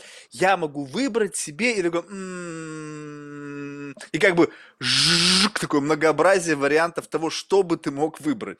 Вот это свобода, которую просто люди не понимают. Вопрос в. Классную тему ты занял. Когда ты смотришь на человека, вот, э, который почему-то не выбирает как бы персональный комфорт. Причем, как бы, сейчас нужно правильно сказать, что персональный контроль, он на того и персональный, что он очень субъективный. То есть для кого-то персональный ком- uh-huh. комфорт это сидеть там на 170-метровой яхте там с, с выводком моделей, да, там в джакузи, а для кого-то персональный кон- комфорт это сидеть, не знаю, в каком-нибудь там, не знаю, там деревянном доме, в суперсовременном экологичном в лесу, да, там наедине с самим собой, своей семьей, uh-huh. там где-нибудь непонятно в горах, там еще как-нибудь.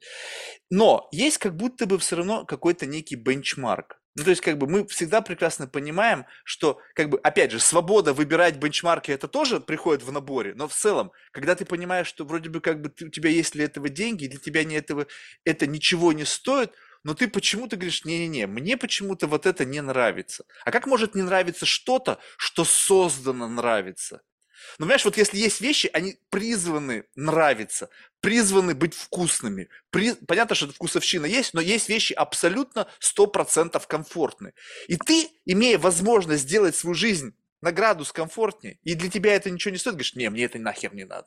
Я буду жить там, не знаю, в каком-то аскетичном режиме, там еще что-то. Мне, когда фильм там Builds Brain, помнишь, он в какой-то там халупе сидит, я говорю, ну кому ты пиздишь, ну кому, ну кому ты это показываешь, этот бред, что ты в какой-то там халупе сидишь, у тебя холодильник забитый Кока-Колы, и ты читаешь книжку, и там какая-то шконка. Ну, ну что, серьезно? Вы, мы должны в это все были поверить. У тебя дом за 125 миллионов долларов, где со стримом форели там вниз. И ты мне будешь говорить, что ты в этом шалаше книги читаешь? Твою же мать. И вот как бы вот я вот в эти все штуки, ну как бы я не верю, понимаешь? Потому что это такое, знаешь, некое такое кокетство, которое тоже можно выбрать. Я выбираю быть аскетом. Я выбираю, как бы, мне это не важно. Я такой, знаешь, как бы человек без, материальных привязок, я человек без каких-то ограничений, я не человек общества потребления. Да это понятно. Ты же выбираешь для себя. Почему ты для себя не можешь выбрать лучше? У тебя одна жизнь. Понятно, что лучше, опять же, субъективно, что для кого лучше. Но вопрос в том, что если у тебя достаточно денег выбрать лучше по всем категориям, ну, блядь, по всем категориям выбрать лучше, так почему ты себя обламываешь? Вот мне вот этот вопрос, я не могу ответить на него. Просто у меня в окружении Но... нету людей, которые очень богатые и очень аскетичные. У меня все очень богатые и ни хрена не аскетичные. Они живут на полную, на широкую ногу. Ну, здесь да, давай э, вот как я начну. Во-первых, очень важный момент, и ты все проговорил, что, во-первых, э, чем ты становишься состоятельнее, тем это, кстати, не всегда, начиная с определенного количества денег, э, как бы качество жизни не меняется. А, Потому что ты выбираешь, ты выбираешь уже, начиная с определенного объема бабла, ты просто выбрал уже все то самое замечательное, что тебе нужно. И тебе Сколько хочется. это? Сколько это? 10 миллиардов? 20? Это зависит от человека и его как бы самоощущения. Правильно, Я знаю людей, которые... А? Это этаж. Ты выбрал этот этаж. Окей, на этом этаже мне комфортно, но это не значит, что нету этажа повыше. А, чаще всего ощущение комфорта – это вот как раз вторая часть. Оно связано с тем, как у человека внутри организовано его ощущение себя.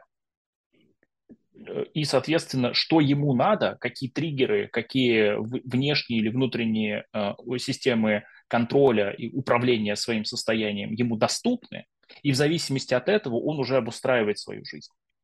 Например, вот у меня есть клиент, который говорит, э, как бы, э, я, говорит, как самурай. Мне нужна охрененная машина, телефон как меч, ноутбук как, э, значит, этот самый щит и школа. И вот спать я могу в этой машине. То есть дом это, конечно, ну как бы тоже важно, но вот как бы дом можно снимать, а машина своя. И телефон свой, и ноутбук свой. И если что-то из этого сломается, я тут же куплю новое. Вот сразу, мгновенно. И для него вот это важно. А есть другой клиент, который говорит, знаете, э, как бы, блядь, вот загородный дом это охуенно, я в нем живу, мне в нем очень прям, прям очень хорошо, нужно, важно, мне тут прям приятно. Есть третий клиент, который говорит, вот я, э, как бы у меня есть место постоянной дислокации, там, например, Кипр, а есть вот Северная Европа, где мне очень нравится и я вот туда езжу. Мне вот там очень нравится, там концерты проходят, которые ему нравятся, там, э, значит, врач у него, который ему нравится, там что-то там со спиной делает. Ну, короче, вот там прям нравится. А есть вот э, человек, который говорит, я очень люблю э, как бы вот э, жить э, как бы за городом. э, в Подмосковье, вот, и, и, и, и живу. Вот. мне очень хорошо. И семье тоже, наверное, хорошо, но это уже вот к ним вопросы. И э, все эти люди, каждый из них, вот, весьма состоятельный. Каждый из них выбрал тот набор, э, как бы, вот этих триггеров, которые запускают у него вот этот э, процесс. Если ты э, человек, э, который может выбирать и управлять вот своей внутренней свободой, то рано или поздно ты приходишь к тому, что ты не можешь съесть два завтрака ну не съешь ты два завтрака. И ты выясняешь через какое-то время, что э, чтобы накормить э, желудок, нужно дать ему столько, сколько должно, а не столько, сколько ты можешь. Теперь, теперь послушай по поводу завтрака. Вот тебе классный пример, да? Давай. Э, никто не отрицает, что как бы, ну, мы это то, что мы едим. Соответственно, если ты достиг Пищевое финансов... поведение наше все. Да, Мы, конечно. Ты достиг финансовых результатов, какого-то благополучия. В общем, ты хочешь задержаться здесь надолго. Ну, потому что есть так, у тебя ну, плодовитый да, процесс понятно, и так да. далее. Теперь мы переходим в, пользу, в сторону еды. И вот здесь вот в зависимости от того, сколько у тебя денег, можно идти почти до бесконечности. Первое. Можно просто нанять себе какого-нибудь там, не знаю, ассистента, который просто будет заказывать для тебя продукты, самые биологические какие-то там классные, из лучших да. магазинов города. Следующий да. шаг. Теперь у тебя не только кто-то заказывает продукты, но теперь еще кто-то готовит. Кто это готовит? Просто повар из соседнего магазина, э, ресторана, либо это мишленовский повар. Теперь, теперь у тебя есть не только повар, теперь у тебя есть еще нутриционист, который работает напрямую с General Practice доктор, который у тебя каждую неделю приезжает к тебе, где бы ты ни был, Вообще не принципиально. Тебе не нужно ехать к врачу из Германии, там, потому что тебе он нравится. Тебе врач этот приезжает домой.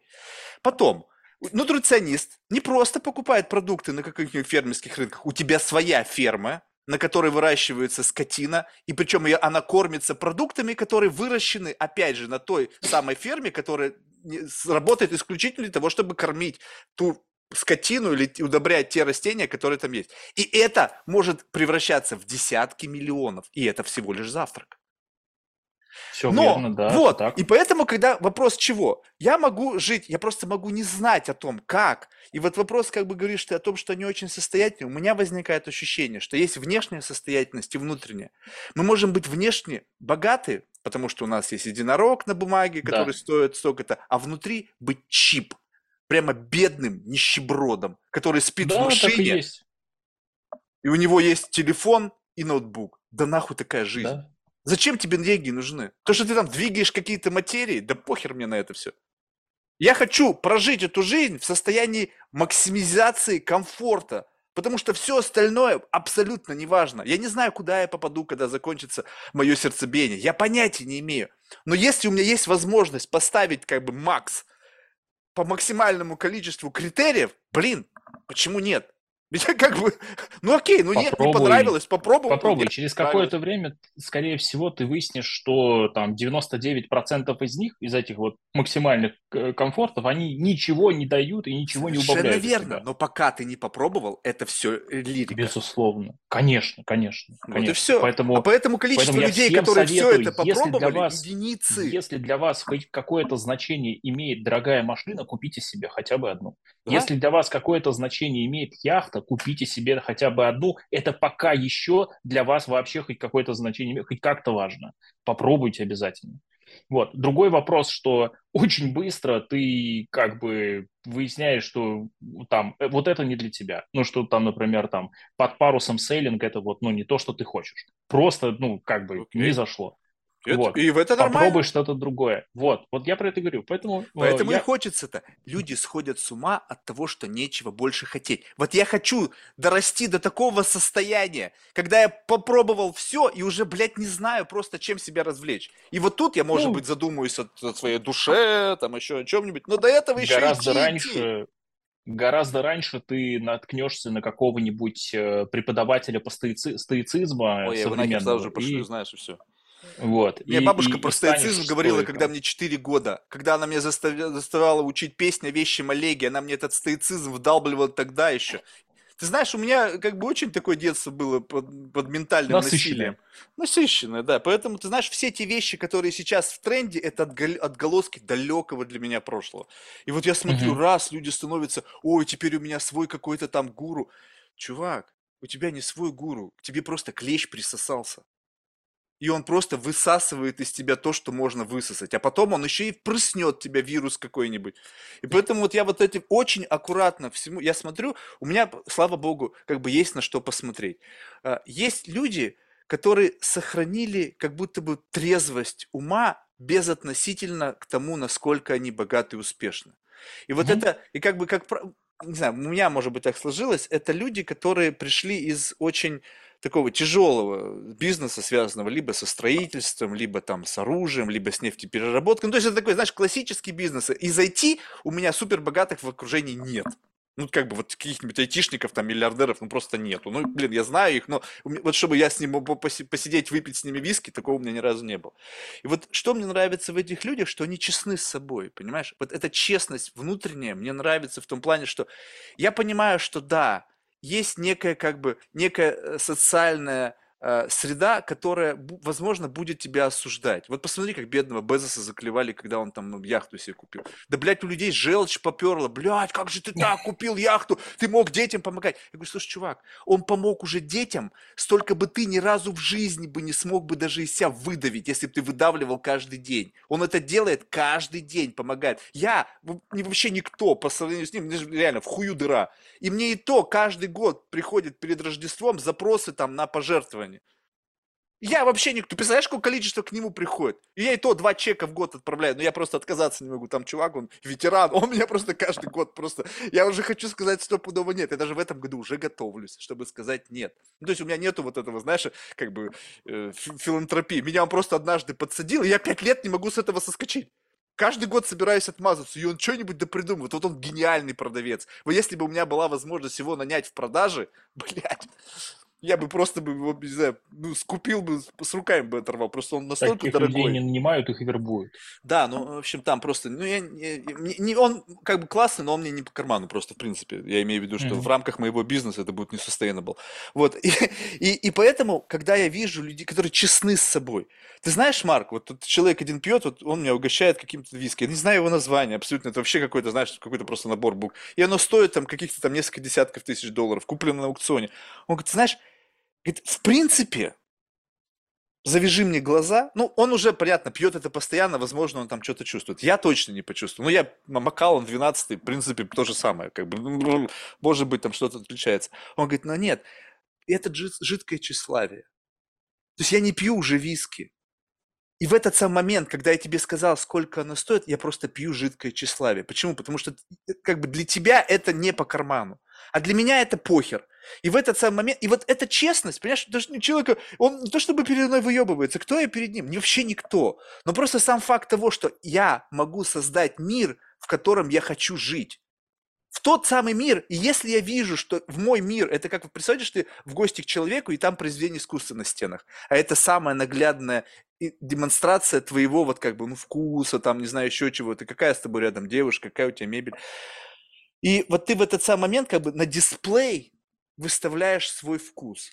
И когда ты понимаешь, что ты выставил что-то только потому, что ты просто не знал, у тебя вкус не тренированный, но есть возможность погрузиться в эту среду и улучшить это состояние, то почему нет? Почему-то же люди хотят развиваться постоянно. Почему люди не хотят жи- у- у- увеличивать свой комфорт? Как будто бы у комфорта есть какой-то потолок, я до него дожил, и все, больше комфорт не растет. То есть бесконечно растет уровень твоего самосознания, а комфорт как будто бы здесь замет. Да как же? Ты но удивишься, но именно так и есть. Не-не-не, неправда. Неправда. Смотри, я, я тебе очень покажу простую концепцию. Для того, чтобы человеку было хорошо и комфортно, в, в моменте здесь и сейчас. Нужно очень немного вещей. Нужно, чтобы здесь и сейчас ему было сытно, тепло, не шел дождь, не поливал снег, холод, ну это все, короче.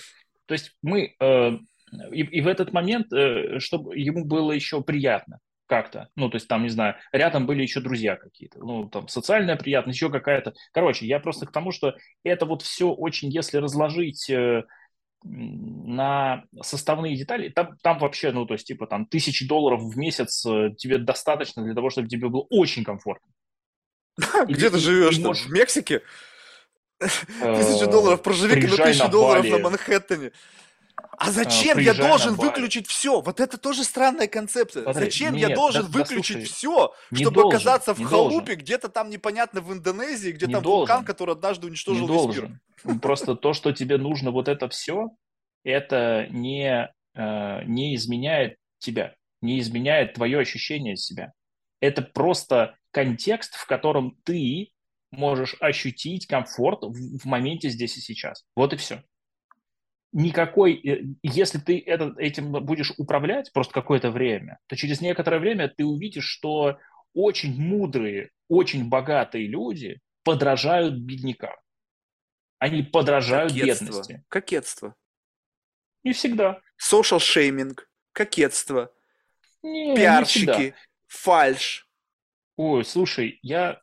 Ты знаешь, э, вот я иногда общаюсь с людьми, у которых э, существует и вся полнота власти, и вся полнота денег одновременно.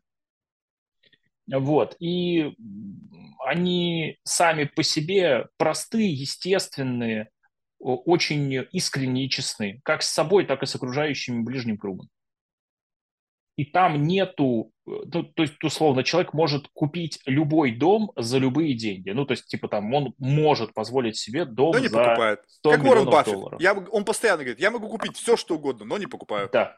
Так это да. что значит? Ты, значит, не можешь? А, нет, это значит, ты не делаешь. Почему? А, потому что есть э, у действия есть две стороны. Есть действие, есть бездействие. И когда человек э, как бы беден внутри себя. Угу. Это, это, это бедность, это такое, как сказать, это состояние э, нехватки, состояние Голод. недостатка, когда Голод. тебе мало. Голод, например, да, вот. Это бедность. И можно, э, можно быть бедняком, э, имея миллиард. Можно чувствовать, что тебе его тоже не хватает, тебе нужно 2 теперь или там 50. Да? Ты продолжаешь в этом круге быть бедным. И это бесконечно. И человек состоятельный, человек богатый – это тот, у которого этого недостатка нет. У него есть достаток, и он очень счастлив от того, что у него есть в данный момент. И вот это э, деяние или недеяние становится его выбором. Это очень важно для каждого такого человека. И для меня в свое время тоже было очень важно. И э, это очень э, длинная дорога к этому идет. Ну, по крайней мере, моя была достаточно длинной, и я не думаю, что я дошел до конца. Потому что, вот, например, э, я выбираю, э, там, я не знаю, прихожу в магазин, хороший, дорогой магазин с э, хорошими, правильными продуктами, вот, я смотрю на витрину с яблоками, а там их 50 видов, ну, условно, или 10 видов этих яблок, самых разных, и они, они все, мне не важно, сколько стоят. Я могу купить любое, в любом объеме, сколько я захочу. И я очень глубоко внутрь себя заглядываю для того, чтобы ответить на простой вопрос. А какое яблоко я хочу? А какое яблоко на самом деле вот сейчас будет там как окей. А теперь представь, что речь не про яблоки, а про, не знаю, дома и у тебя точно так же ты можешь купить э, дом э, ценой там от, э, не знаю, там 100 тысяч долларов до там 50 миллионов долларов. Подожди, вот. ну как они вообще в одном сравнении могут казаться? Ты видел дом за 100 тысяч долларов и за 50 миллионов долларов? Да. Там выбор очевиден, там не может быть или. Нет, нет. Не знаю. И более того, конкретный человек, который этот выбор делал, он объяснял, почему, сука, нет, это не очевидно. Потому что вот этот дом стоит 200 тысяч долларов, но вот здесь у него океан, блядь. А вот этот дом стоит ну, там ну, 10 миллионов долларов, и вот здесь у него лес.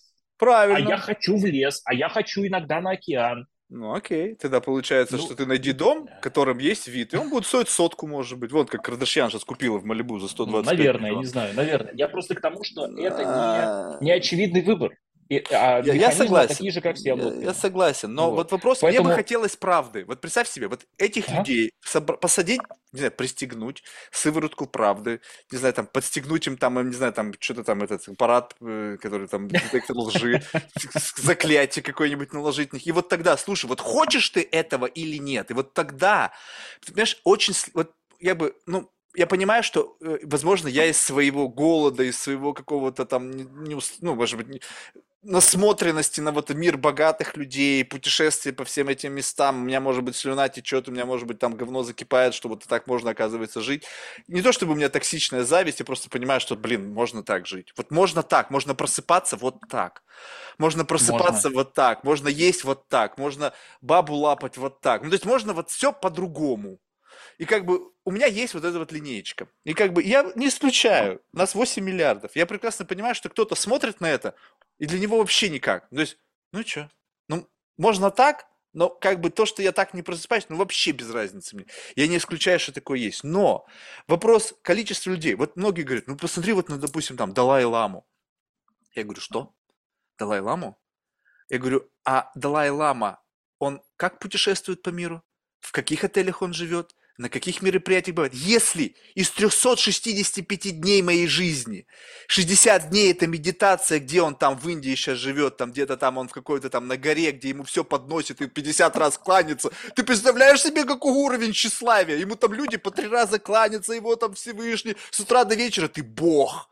А когда тебя приглашают, это лучшие бизнес-джеты, это супер пятизвездочные отели, это всегда все самое лучшее. Он в роскоши живет, блядь. Он как бы говорит, да мне это нахуй все не надо, потому что я такой просвещенный. Окей, я готов так же жить. Ребята, приглашайте меня на все всякие тусовки. Пусть я буду 365 дней в году прикасаться к чему-то, что не мое, и я ничего за это не должен платить, но я буду просыпаться, блин, с видом на Централ Парк. Я буду, блин, путешествовать на 170-метровой яхте с кучей телок, жрать самую вкусную еду, общаться с самыми классными людьми, нобелевскими лауреатами, супербизнесменами на конференциях, и они будут все вот так вот меня слушать.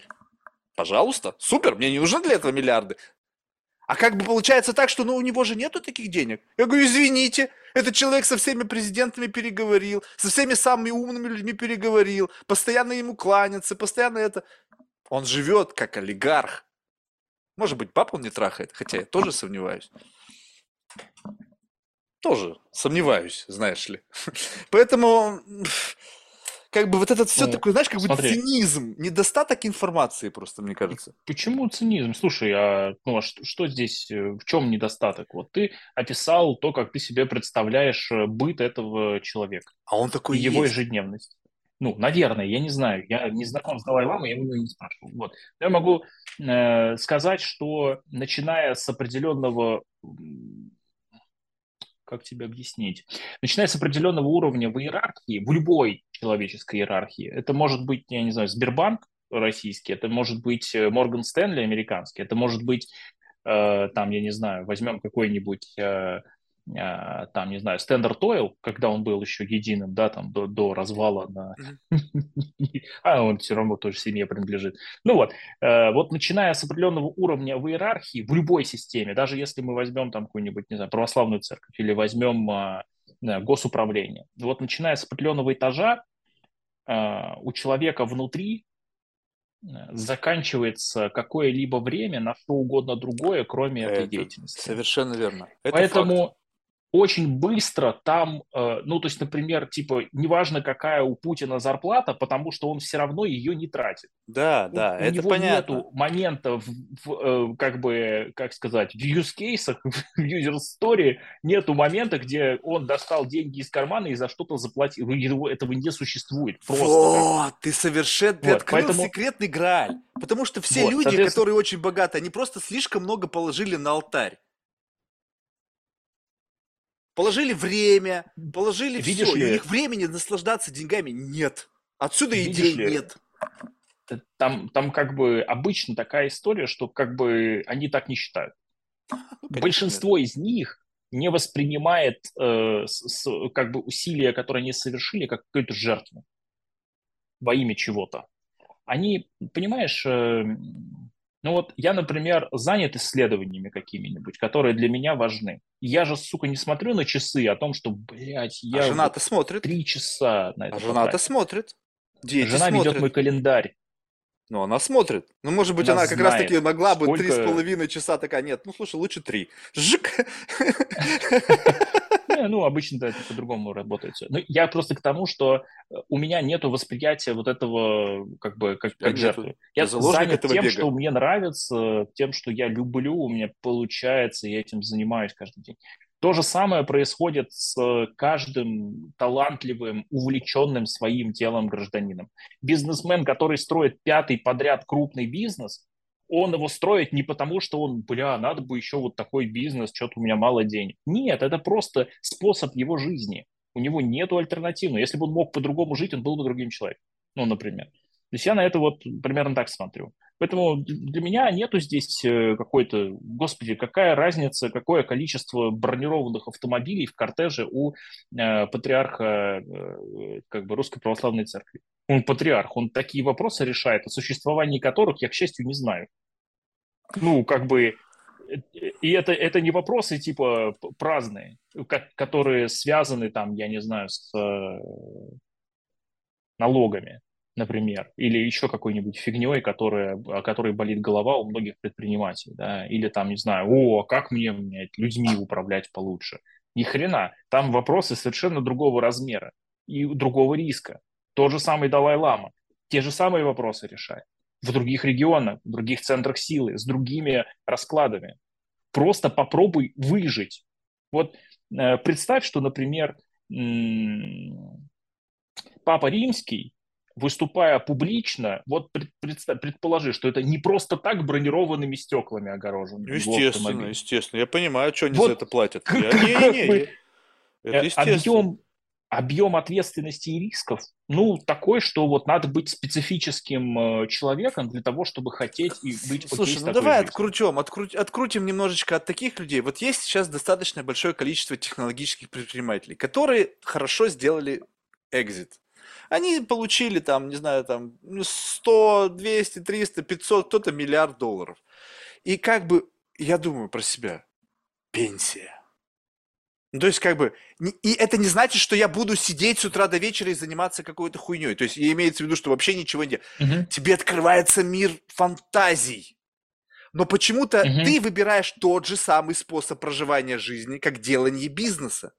То есть представь себе, что как будто бы это просто способ проживания жизни. Тебе нравится, тебе понравилось, у тебя получилось, и ты думаешь, блин, прикольно. Ну, то есть как бы вот, как бы прожив одну шкуру, ты говоришь, слушай, mm-hmm. Я снова буду проживать эту шкуру. Пусть теперь мне будет больше препятствий. Теперь сделайте мне полосу препятствий не 500 метров, а километр, побольше усложнений, чтобы в итоге я был такой выебанный, но результат был вот еще больше. Слушай, а если по-другому попробовать? Посмотреть на этот мир и выбрать другой способ проживания, такой же excited. И кто-то говорит, нет, ничего другого excited больше пример. нет. Ч... Ой, блин, ты чего?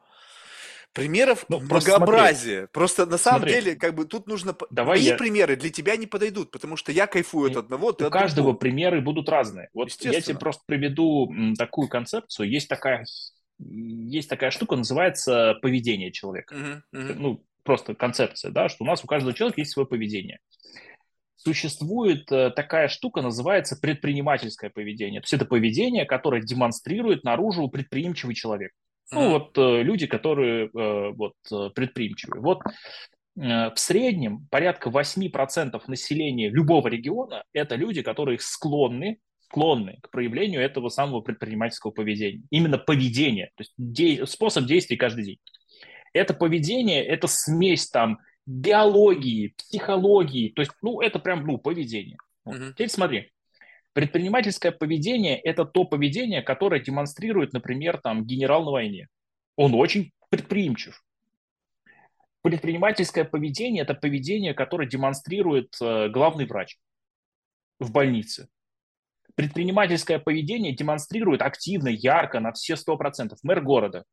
От действий каждого из этих граждан прям реально сильно зависит прям дофига чего. И еще примерно где-то процентов 20-25 от вот этих 8%, э, да, тех людей, которые способны демонстрировать предпринимательское поведение, идет и делает свой бизнес. И теперь смотри, какая штука. Если мы посмотрим э, с при, через призму э, предпринимательского поведения на, э, значит, например, на Нобелевских лауреатов, на политиков, на военных, э, на общественных деятелей, на бизнесменов. Мы увидим, что вообще-то предпринимательское поведение – это то, что позволяет забраться в любой человеческой иерархии довольно высоко. Либо эту иерархию вообще построить, в случае, если это бизнес. Да? Ты строишь с нуля какую-то вот э, свою большую пирамиду. Да? И здесь э, как бы представь, что ты как бы у тебя есть это поведение, ты его не можешь изменить, очень медленно дотачивать, вот это ты можешь, но изменить радикально, чтобы вместо э, там предпринимательского поведения ты начал внезапно демонстрировать какое-нибудь субдоминантное, да, то есть когда ты становишься там, э, бета, да, представителем в э, обществе людей, ты не можешь, это вне твоей биологии, пиздец. Дальше что происходит? Ты как бы сделал экзит, вот как ты предполагаешь, ну, у тебя на счету, например, лежит 100 миллионов, ну, например, там, и они под, под нормальный процент у тебя их не украдут, ну, или ты веришь, что у тебя их не украдут. И ты, например, решаешь, окей, я пойду, э, не знаю, там, постригусь в монахи, ну, вообще, просто аскеза, монахи, все. Ну, все, я знаю таких людей просто лично. Ну, как бы, и у них там знаешь, было они специально уходят туда, чтобы ощутить чувство дискомфорта, чтобы в кураж после того, как они, чтобы наверное, башку не сорвало. Наверное, наверное, я не знаю. Ты знаешь, сколько, знаешь, за сколько времени этот человек дошел до настоятеля монастыря? ну, просто прикинь. Очень быстро. Четыре года. Ну, понятно, блин, он невротик. Знаешь, он не может, он там уже стал попами двигать, оптимизировать процессы, логистику, ну, свечки. Типа того, да. Ну, О, типа, ну, там ты, понятно, это, это юмор, все, ну, в целом, да. Ты знаешь, я знаю вот людей, которые, как бы, заработав деньги, кладут их а, в слепой семейный траст, идут в государство работать. Причем и в Европе, я знаю таких, в Америке очень много народа такого, э, очень много такого народа в России. Ты знаешь, э, очень тяжело дать взятку миллиардеру. Очень тяжело. Он очень честный. Ему прям, ну, в смысле, ты э, пытаешься с ним какие-то мутить дела, а он такой, типа, в смысле попилить бюджет? Ты что, дурак? Э, у меня много миллиардов уже есть. Они никуда не денутся. Я работаю на благо отчизны, потому что я, внимание, патриот. И ты такой, окей. Вы знаете, за какое время этот человек доходит до высших позиций, которые хочет? Очень быстро. Потому что предпринимательское поведение, оно у него есть. Оно у него проявлено и натренировано. Поэтому я лично очень сильно сомневаюсь вообще в целом, что человек способен делать что-то другое в этом смысле. ты понимаешь, в этом-то и проблема. Что получается так, что ну, у нас есть, э, вот ты там заявляла тему социальный лифт, у нас есть несколько если использовать социальные лифты как некий какой-то портал к подключению к капиталу, то есть несколько таких существенных. То есть предпринимательство, entertainment, ну, как бы можно быть богатым, ну, как бы, наверное, если ты, опять же, в какое-то время станешь бизнесменом. То есть ты был актером, потом стал продюсером, потом смотришь, ты уже просто инвестируешь в создание фильмов, тоже уже бизнес. То есть в конечном итоге, наверное, все предпринимательство. И как бы получается так, что люди-предприниматели, заложники своего гена предпринимательства, они ничего другого делать не могут, времени в конечном итоге кайфовать у них нет. У них есть дети, которые не факт, что предприниматели, но их тоже пытаются запихнуть в эту коробку, потому что, блядь, у тебя легаси, ты должен, ну, или там сейчас новая волна волна, сейчас ни хрена тебе не оставлю, то есть ты должен сам будешь это все зарабатывать. И вот как быть тем, кто как бы понимает, что предпринимательский путь, это как можно как использовать просто как, как некий, э, э, некий способ достижения цели. То есть я не предприниматель mm-hmm. ни разу, в плане вот этих всех наборов, вот этих всех настроек внутри меня, да, но я понимаю, что это путь. Ну, то есть, как бы единственный способ достижения цели, той, которой я бы хотел быть. Вот. Как бы использовать этот путь, прийти туда, куда ты смог прийти, потому что никуда ты хочешь, вряд ли я смогу прийти. Хотя бы куда я смогу, но чуть-чуть повыше, чем я есть. И вот тогда отключиться mm-hmm. от этого предпринимательства и начать заниматься тем, что тебе как бы по-настоящему нравится, без оглядки на твое финансовое благополучие. Коль скоро ты говоришь, что не так на самом деле много нужно, чтобы дожить до пенсии. То есть Смотри. Благополучно умереть. Я на это, я на это скажу следующее. Смотри, э, конкретно построение бизнеса – это просто форма занятости. Да? Чем конкретно ты занят, вообще абсолютно твой выбор, с моей точки зрения, должен быть. Да? Поэтому, с моей точки зрения, вот я, я как на это смотрю, вот есть модель предпринимательского поведения, она хорошо описана, там по ней есть масса интересных работ, их можно почитать, они доступны. И с моей точки зрения, чем бы ты ни занимался, тебе надо тренировать это поведение. И все. Просто вот занят ты там, не знаю, ты ремесленник какой-нибудь, я не знаю, там табуретки точишь из красного дерева, похрену, вот, или ты там играешь на музыкальных инструментах, продаешь свои записи, или ты э, там, я не знаю, цементом торгуешь, вот пофигу. Тренируй предпринимательское поведение у себя больше ничего не надо, потому что все остальное это просто форма, в которой ты нашел э, применение своим навыкам, знаниям, умениям, еще чему-то. Тренируй поведение предпринимательское. Это лучшее, что с тобой может случиться. Потому что пока ты его тренируешь, ты станешь мудрым, ты станешь богатым, потому что богатый человек это тот, для которого богатство, он уже его обрел в данный момент, оно у него есть. И э, с этого момента любой, э, ну, любое дополнение к этому богатству, э, оно будет восприниматься как э, ну, больше плюсов. Я уже благодарен за то, что имею, окей, я получил еще что-то, окей, счастья стало ну, больше. Ну да, ну это естественно. Деньги уже не, не являются и никогда не являлись как бы движимым фактором. То есть было что-то, а деньги были как некий бенефит. Не, эту, эту схему я понимаю. Тогда вопрос. Можешь более, как бы, ну, скажем так, декомпозировать что вот ты сказал, тренируйте предпринимательское поведение. Окей, то О, есть да, вот у нас пе- есть перено- переносим на тело, и когда мне говорят, прихожу в тренажерный зал, говорят, не тренируйте тело. Я говорю, что, Да. что значит говорят, тренировать ну, тело? руки, Иди ноги, туда, да, да, во-во-во, вот это вот что? Ага. Смотри, есть э, модель, не, 10 аспектов предпринимательского поведения. Я сейчас не буду все перечислять, у нас просто, ну, как бы, можете погуглить по- про- просто там тренировки предпринимательского поведения. Я гигантскую статью написал о том, как это делать, она лежит в открытом доступе. Можно прям бери и делай, короче. Ага. Соль в чем? А, Вот есть, например, аспект предпринимательского поведения, называется поиск новых решений и проактивность. Мгм. И там есть э, пр- прям конкретно описанные критерии. То есть тебе нужно все время заниматься э, исследовательской работой, искать новые решения к тем проблемам, которые существуют в обществе или вокруг тебя, или в твоей жизни, да, и проявлять проактивность, то есть не ждать, пока тебя начнут просить что-то сделать, а делать это до того, как, э, как бы это было э, обнаружено. И это не так просто. Потому что, оказывается, у тебя есть там комплексы, у тебя есть там неуверенности какие-то, ты там или навыков где-то в чем-то не хватает. То есть это, это прям работа. Или вот, например, другой аспект предпринимательского поведения – упорство. Упорство – это, ну, это не упорность. Потому что упорство – это значит, что ты знаешь меру, когда нужно остановиться. Как вот Но до этого обрести? ты будешь идти.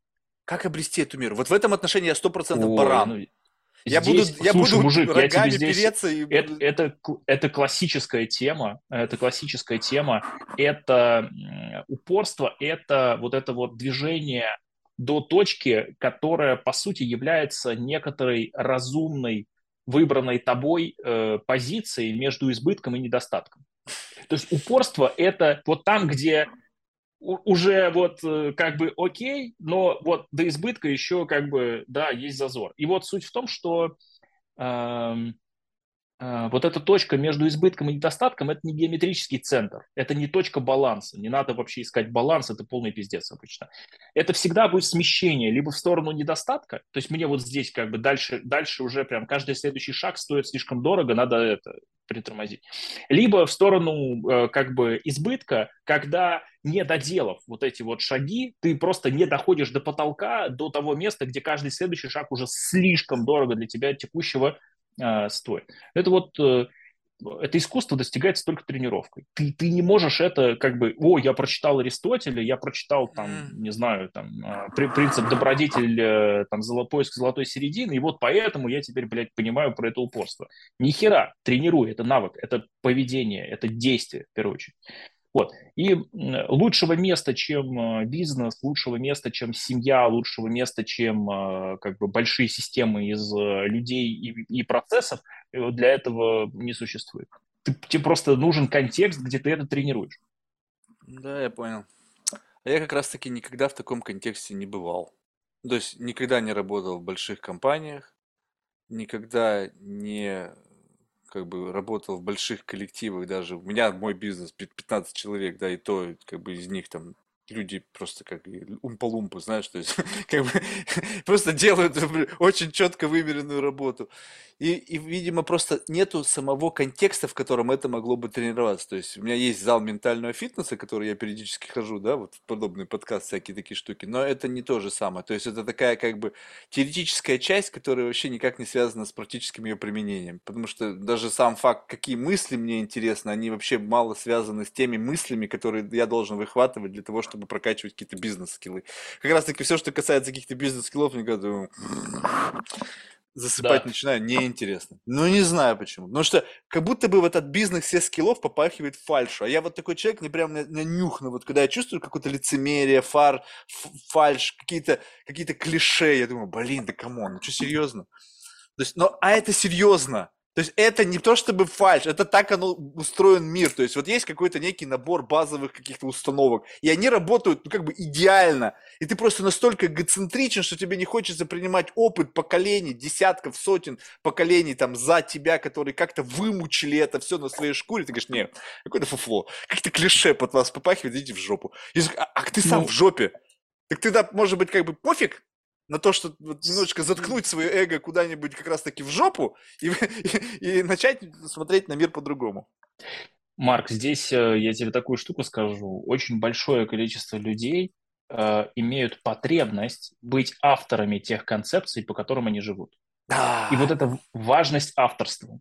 Mm. Говно вопрос. Возьми любую концепцию, любую абсолютно, и попробуй, сука, применить ее в своей жизни так, чтобы ты не был ее автором это же пиздец, не получится у тебя так. Как только ты берешь любую м, достаточно хорошую истину, ты выясняешь, что оказывается она принадлежит всем, и это не просто слова. Попробуй, м, попробуй проявить вот это упорство э, как-то по-другому, как ты не умеешь. Ты его проявишь только так, как именно ты его можешь проявить. Вот в чем суть. То есть, как только ты постигаешь э, какие-то вот эти базовые штуки через именно деятельность, ты автоматически для себя в своей жизни становишься автором этой концепции. Чтобы там твои, я не знаю, комплексы и мысли на эту тему не говорили тебе, но факт остается фактом. В своей жизни ты можешь сделать только то, что можешь сделать ты. И здесь, кстати, есть классная концепция на эту тему. Э, беременным можно быть только своей идеей. Mm. Ты... Да, я... Угу. я, мне кажется, как бы беременность это как будто бы уже как бы способ, ну как, то есть это, это как будто бы что-то очень тесное.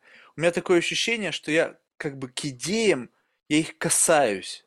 То есть я не то чтобы их как бы в себя впускаю, то есть как будто беременность это как будто бы она уже внутри. То есть да, я угу. наверняка во мне живет масса идей, которых я не знал даже, что впустил. То есть они как бы сами без ведома вошли, да, там через кого-то, через что-то, там еще что-то. Но в последнее время мне нравится их просто трогать. Дай мне, как это знаешь, в детстве, ой, дай посмотреть, да. Вот ты мне даешь машинку, угу. я такой, о, прикольно, на обратно. Понятно, что как будто бы у меня слепах какая-то осталась, это вот как масло передал там от одного другому, руки жирные, вроде как бы что-то тут осталось осталось. Но мне хочется как бы не быть заложником вот этого какого-то набора идей, живущих во мне и как бы управляющих мной, как, знаешь, там микробиом нашего желудка управляет нами, блин, и там все остальное. Блин, да come on! Хоть чуть-чуть свободы дайте мне, просто... хоть пусть иллюзия будет этой свободы. Ну, добро пожаловать в мировоззренческие установки. У нас у всех они есть. Вот, можешь, э, как только ты вот, э, нашел идею, которая тебя ограничивает, вот. Надо смотреть не на идею, а на то, как именно она тебя ограничивает. Потому что способы ограничений 100% это то, что коренится внутри того представления о себе и о мире вокруг тебя, которое есть у конкретного человека. Поэтому для меня каждый момент, помнишь, вот ты говорил, что у тебя есть люди, с которыми ты общаешься, и когда они подходят к краю, они очень агрессивные становятся. Потому что агрессия – это реакция на стресс, на страх, он подошел к своему ограничению это нормально, это естественно для э, живых людей. Мертвые люди, наверное, по-другому реагируют. Но я к тому, что э, я тоже постоянно реагирую на препятствия, которые возникают у меня на пути. Я их фиксирую для начала. Просто описать. О, я вот эту штуку не, не готов использовать, э, я пока, и, и у меня там есть какие-то иррациональные или рациональные внутри там идеи, почему.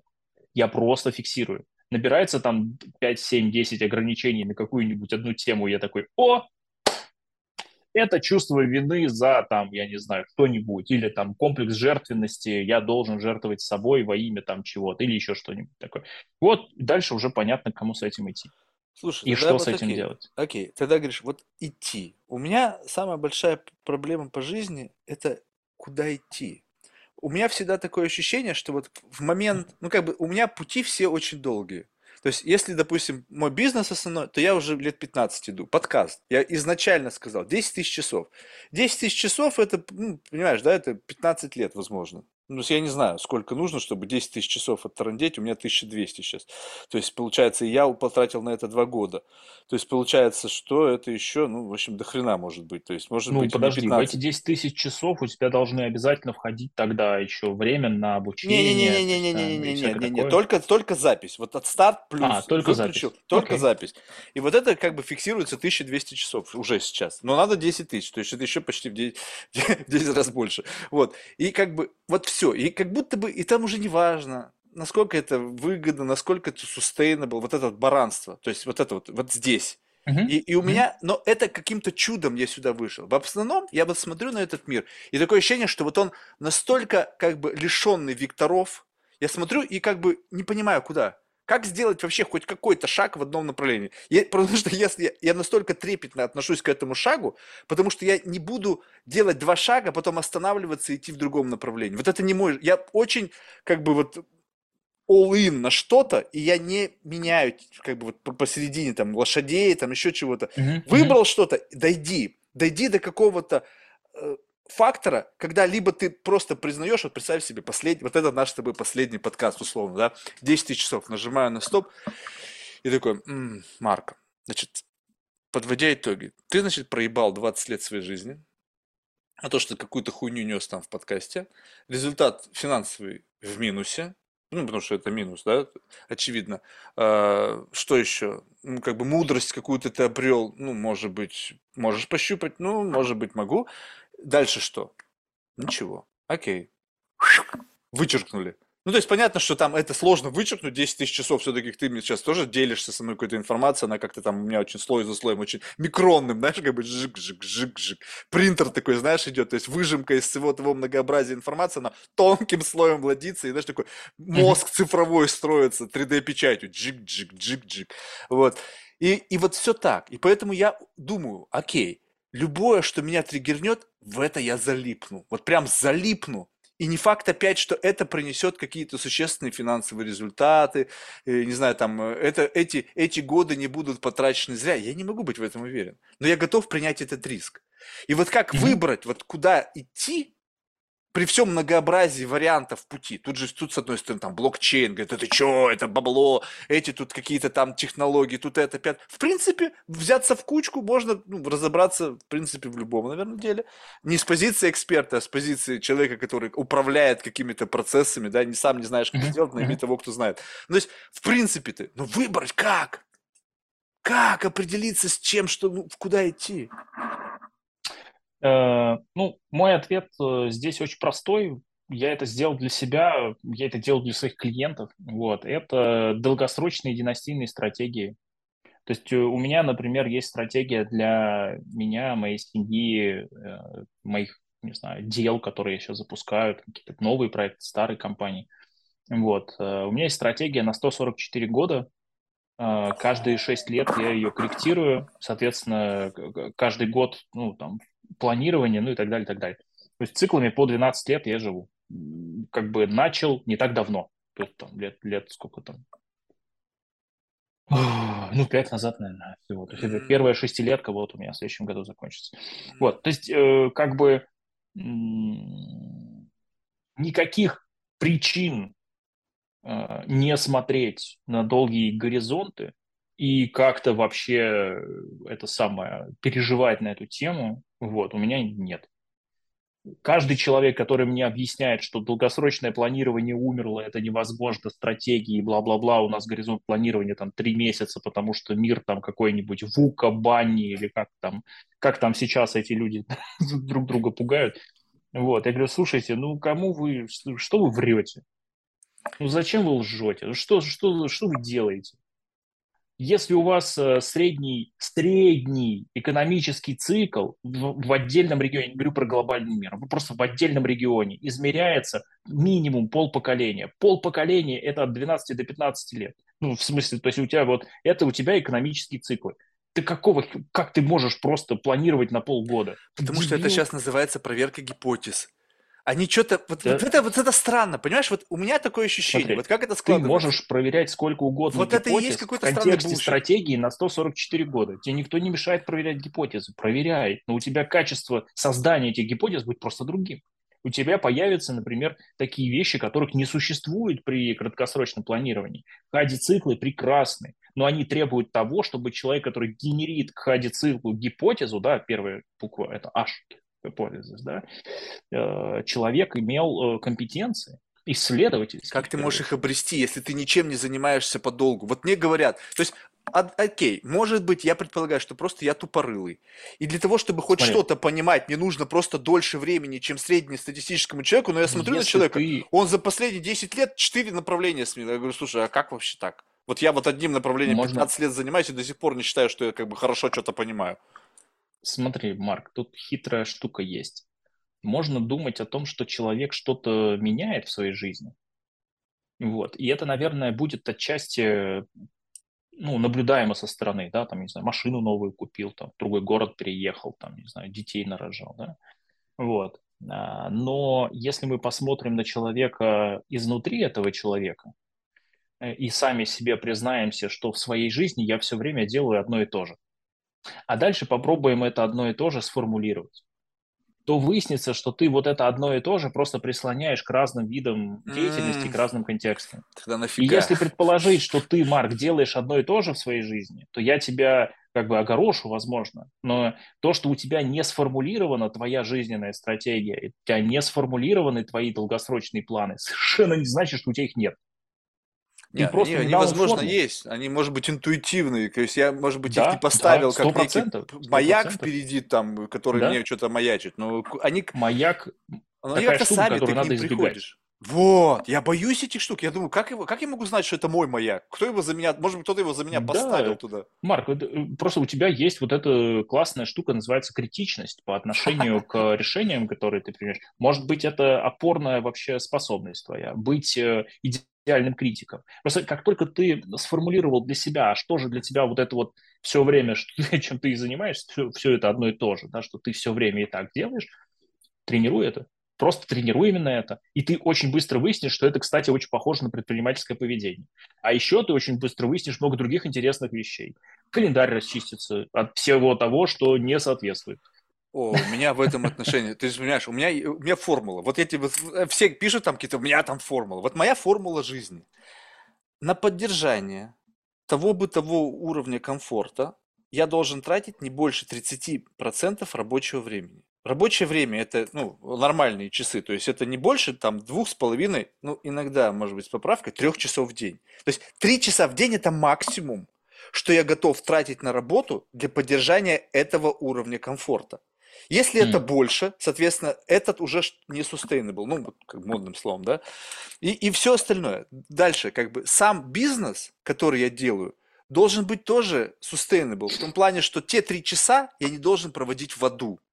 Потому что если за эти три часа будут иметь меня так, что потом остальные 70% свободного времени я буду отходить от этого ада, это тоже не работает. То есть тут еще должен быть ментальный аудит выверен, что то, что ты делаешь, помноженное на твои усилия, приносит прибыль больше, чем количество не только материальных, но и эмоциональных затрат. И вот это в таком тонком балансе я понимаю свой как бы некий дзен. И я пытаюсь вот этот некий дзен переложить на другую, более эффективную модель извлечения прибыли. И просто не могу эту штуку никуда воткнуть, понимаешь? Я просто не нашел вот это, как бы, вот ты смотришь на дикую розетку такую, и ты как бы, блин, вернее, на вилку, а розетки такой нету, и ты просто ждешь. Ну, блин, ну когда-то же она должна появиться. Шук, туда втыкаешь, и как бы то же самое, как ты сказал. И раз ты делаешь одно и то же, вопрос применения, эту лесенку я подставлю к стене, карабкаясь по которой, делая то же самое, КПД этого делания самого, либо просто сам факт, что стенка более такая Мгм. денежная, будет приносить мне за единицу времени больше денег. И все. Я не думаю, я не жду никаких каких-то идей, я ничего не жду. Я просто жду, как я свои возможности найду уникальный способ применения своих возможностей с более высокой октановостью выхлопа. Все. И не могу Прекрасно, пока найти. да. Просто вот это. э, Вот Пока ты ищешь, вот, пока ты ищешь, э, добавь э, просто тренировку. То есть вот именно эти свои... Вот мы сейчас этим занимаемся. свои- Конечно, да. То есть ты нашел свои суперсилы, тренируй. Нашел свои суперсилы, получи на эту тему высшее образование. Нашел свои суперсилы, у тебя есть на эту тему высшее образование, получи ученую степень. Нашел свои суперсилы, у тебя есть высшее образование, пообщайся на эту тему с, там, или ученая степень, неважно. Пообщайся на эту тему с э, лучшими представителями рода человеческого. Почитай классиков, не знаю, вот э, на тему именно того, что у тебя очень хорошо получается. Это очень просто. И, и это очень тяжело. Потому что пока ты занят тем, что тебе нравится, ты, и, и у тебя получается, ты не занят, сука, всем остальным. И здесь как раз э, очень много всяких опасностей и переживаний скрыто у человека. Мне проще, очень нету тяжело семьи, довериться. нету детей, ты понимаешь, у меня в этом отношении нету груза ответственности, который есть у других людей. То есть, может быть, я и удовольствие не... Ну, я езжу к своим племянникам, мне этого достаточно, но имеется в виду, что в этом отношении, знаешь, вот, как бы, мне кажется, это самый страшный человек, которому, как бы, ну, то есть, мне есть что терять в материальном плане, но, в принципе, как бы, какая разница, если не будет меня, то что все это материальное, которое меня окружает, для меня ничего не будет значить, потому что меня нету, значит, как бы мне похер, кто потом это унаследует. Вот. Мгм. И поэтому в этом отношении как бы у меня достаточно свободного времени. В этом, понимаешь, и как бы и кайф, что у- в тот момент, когда кто-то, я сейчас скажу страшное слово, тратит время на семью, у меня это время для чего-то еще. И вопрос того, что я пытаюсь это время сделать максимально прикольным. И как бы вот это мой как бы драйвер по жизни. То есть мне нужен источник энергии в виде денег, который будет позволять мне то время, которое я сам себе выделил, чтобы оно было максимально классным. Я не хочу просто так сидеть и ничего не делать. Я хочу, чтобы каждый Почему? час... Ну, потому что это как бы Ну, неинтересно. просто смотри. Вот, это очень важно, смотри. Для тебя важно, чтобы было интересно. Важно, Да. чтобы было прикольно. Вот. Да? А для меня, например, нет. То есть у меня, например, есть... у меня есть любимая история. Как-то раз э, моя жена э, значит, э, сказала, она говорит, вечером с подругами пойду встречусь, все такое, приеду там после 10 вечера. Ты во сколько домой приедешь? Я говорю, ну, часов в 7, наверное. Она говорит, понятно, а что планируешь вечером делать? Ну, и я ей просто аб- абсолютно без задней мысли говорю, ну, не знаю, буду, наверное, сидеть на кровати, смотреть в стену. Вот, она хмыкнула, э, хохотнула, уехала, короче. Время, значит, э, 10 вечера. Она возвращается домой. А я, значит, в какой-то момент, э, значит, э, приехал домой, что-то там поужинал, И туда сходил, сюда сходил. Ну и в какой-то момент, да, там э, пе- перед ее приходом сел на кровать, снял один носок и залип что-то в стену. Про- Просто залип. Жена заходит. домой и, и видит, как я сижу в одном носке, смотрю в стену, и по- по- после этого она э, про- просто, она очень Слушай, смеялась. Спасибо. прям- Это ты мне Вот. дал опять очередную сценку для моего троллинга. Я обязательно кому-нибудь скажу, кто-нибудь меня спросит, что ты будешь делать. Я знаю, что он придет или она придет. И буду специально Да-да-да-да. отыграю эту штуку, что я все на самые эти все пять часов провел в этом состоянии залипания. Это прикольно. Вот ты понимаешь, чем наполнена моя жизнь? Я люблю играть. То есть жизнь это такая какая-то очень сложная театральная сцена. Как бы я в ней Ну, получи, самый, самый получи примитивный актер. эту тему. Да, ну блин, подожди, вот это разница между тобой и мной. Ты считаешь, что как бы, ну, и ты правильно считаешь, и здесь это неоспоримо, что нужно идти в институты за знаниями. А я читаю книгу жизни и учусь прямо в моменте. А Это знание креновое, оно не артикулировано, оно очень субъективно, но это моя жизнь, и я учусь на ней. Люди в Супер. ней. Найти мастера, который бу- будет Да нахрена тебе мне этот мастер нужен? Ну, мастер нагрузит меня своим видением, своим ощущением этой жизни, своим контекстом. И уже не факт, что это буду я. Я буду жить его Смотри, жизнью, его Ты взглядами. можешь... э, Не, ну хитрее. Здесь можно же найти того мастера, который будет раскрывать тебе твои. Вот, это так вот эти люди просто- передо мной на подкасте, ты и сегодня. Мы с тобой где-то дынк, у тебя так, у меня так. Я Мгм. говорю, а, вот у тебя так, окей, я понял, что в принципе у кого-то бывает вот Мгм. так, Марк, у тебя вот так, вот он разница, вот она разница Да. потенциалов. И как бы ты Мгм. так и отстукиваешь постепенно свою контурную карту себя, но в этот самый момент, когда ты провел эту карту, ты понимаешь, каков внешний мир, внешнее видение. Ты знаешь, как это здорово, когда большое количество людей, и, ну, вот, я не знаю, у тебя 70 человек там с лишним было, тебе не кажется временами, что ты разговариваешь с человеком, и в принципе можно замикшировать лицо, и он будет говорить, как говорил кто-то до тебя из этой же самой дисциплины, из этой самой отрасли. И поэтому представь себе, что вот я беру и всех людей просто как бы сжимаю до одного. Просто человек как будто бы мультидисциплинарный. Сегодня я как будто бы в этой субличности выбрал как бы а, Александра, который как бы отвечает за вот какое-то там, знаешь, бизнес, трекерство, философию, еще что-то. Но это как будто бы часть одного человека, с которым я просто беседую. И, и, и- но удивительно, что люди из одних профессий, не знаю, венчурные капиталисты вообще этим очень сильно отличаются. Они прямо такое ощущение, что у них один спичрайтер.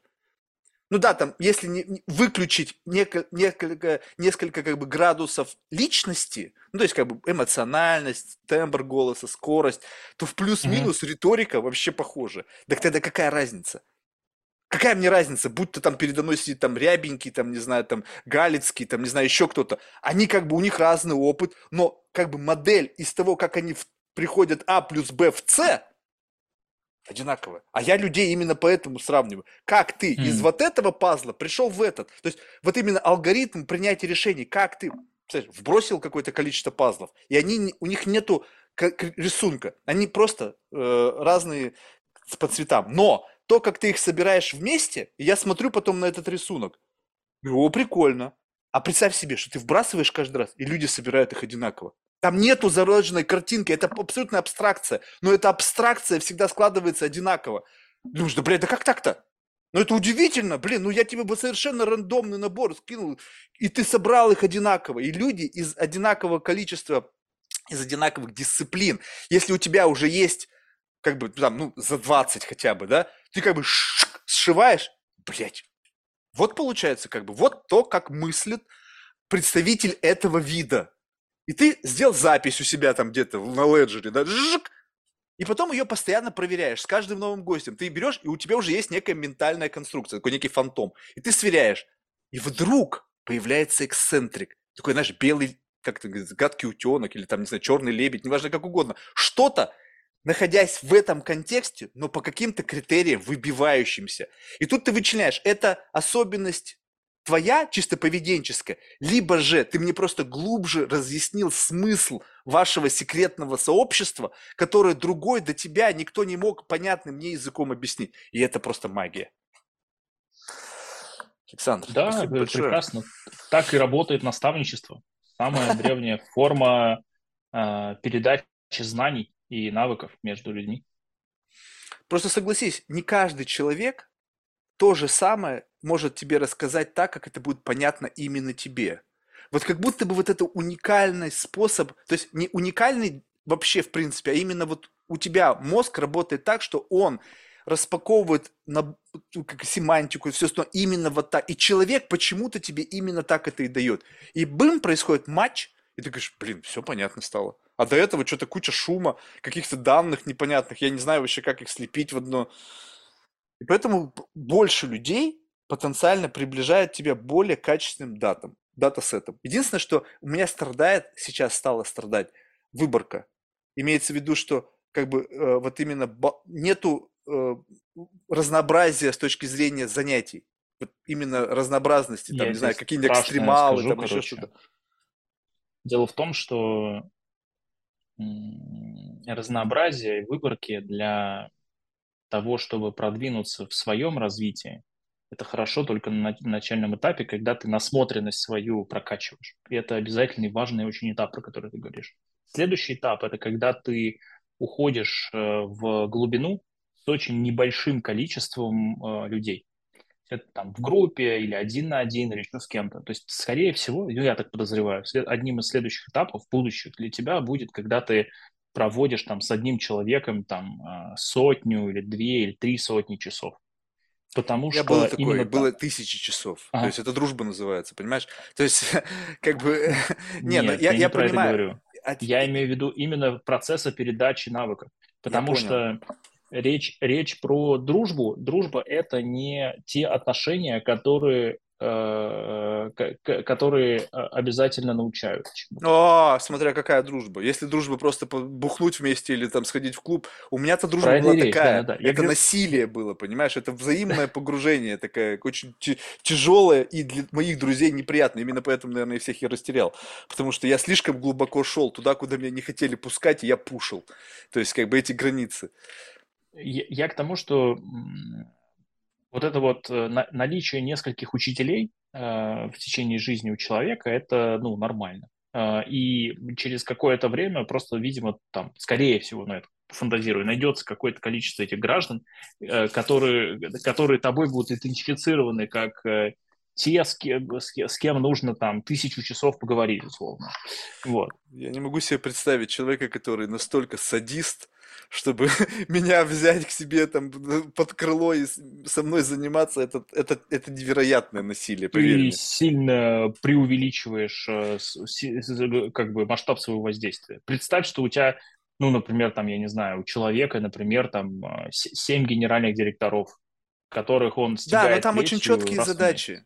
Понимаешь, вопрос не, в том, не, в, я... в отличие на, ага. нас с тобой, у тебя есть очень четкие как бы э, желания и четкие цели у меня это прям абсолютный поток, и он абсолютно бессмысленный. Но если этот поток возникает, я не хочу его глушить. Он почему-то возник. Не надо глушить.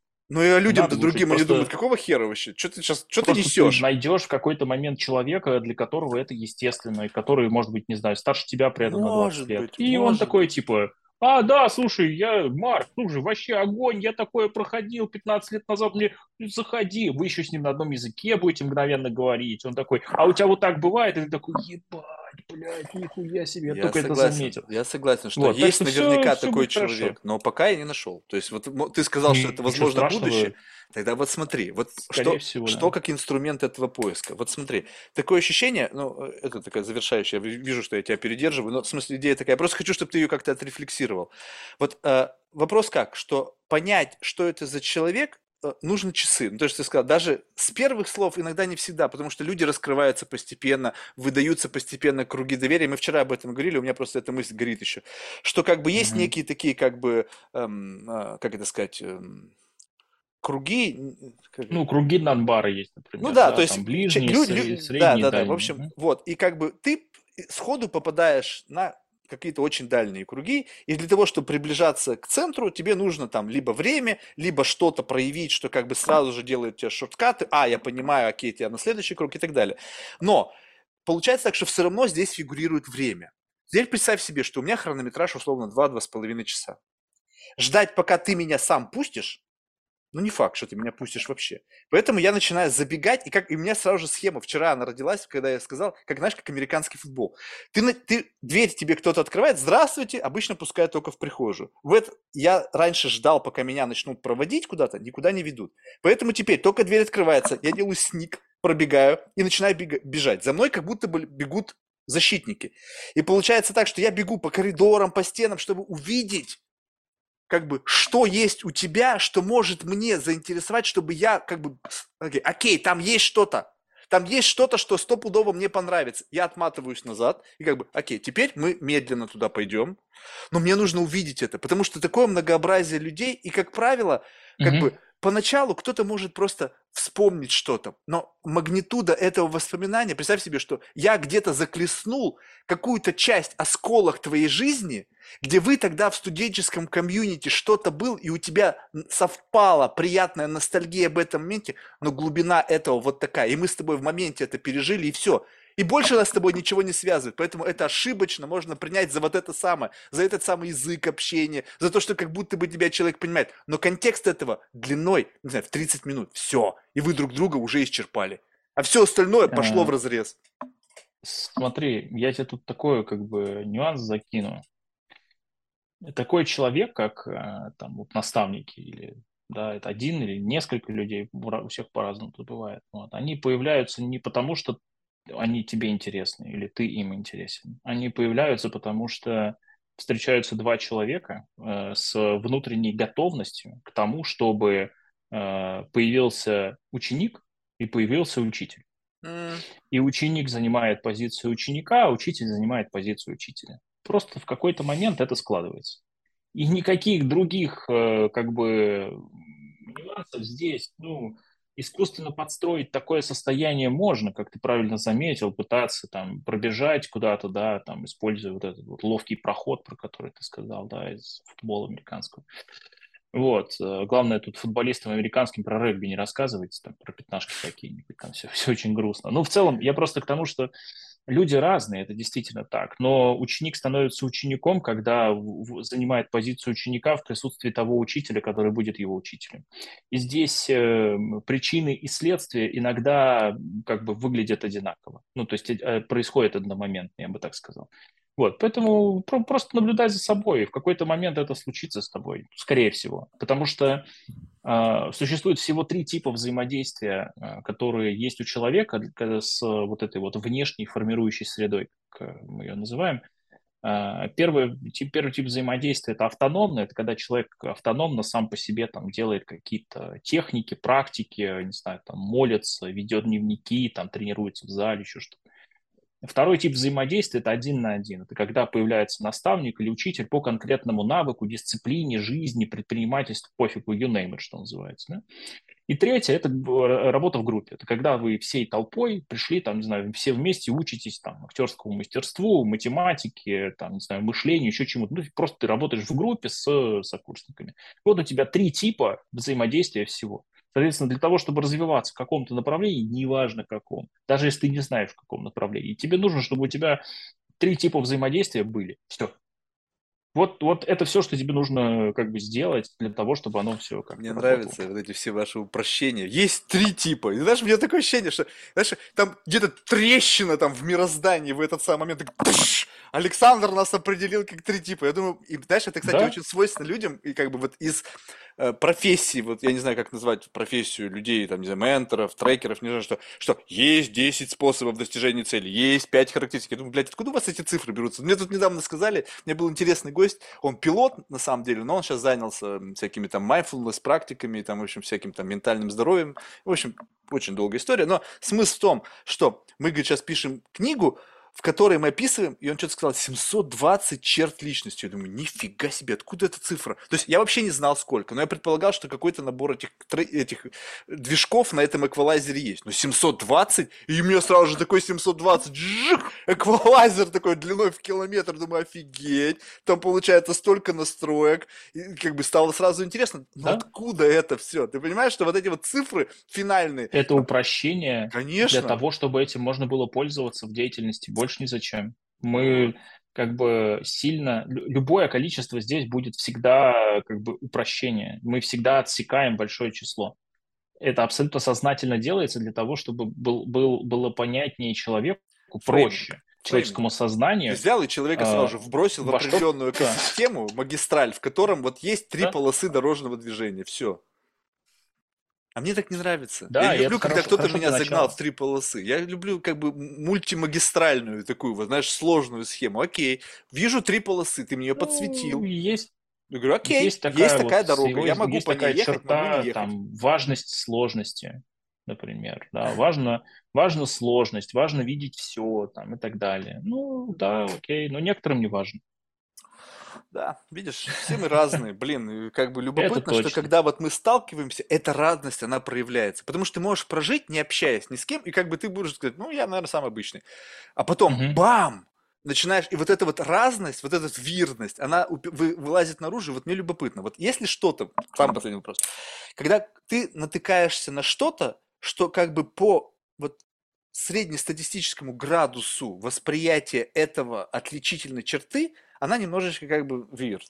Что ты с этим делаешь? Ты как бы ее в себе гасишь, либо ты говоришь, окей, это я, я каким-то образом себя нашел. И теперь это как бы на фронтмен я переношу, на вот этот внешний аватар, который как бы face-to-face со всеми взаимодействует. Либо же ты это оставишь для себя или там, для ближнего круга, и как бы будешь это только выборочно кому-то показывать, как бы с опаской на то, что вдруг кто-то поймет не так. Смотри, каждый раз, когда я нахожу в себе какую-то черту, я в первую очередь за ней начинаю наблюдать. Мгм. Потому что если вокруг меня уже сложилось какое-то общество, это значит, что как бы эта черта этому как минимум не мешала. Поэтому нет смысла М. вообще там что-то А если прятать она не проявлялась?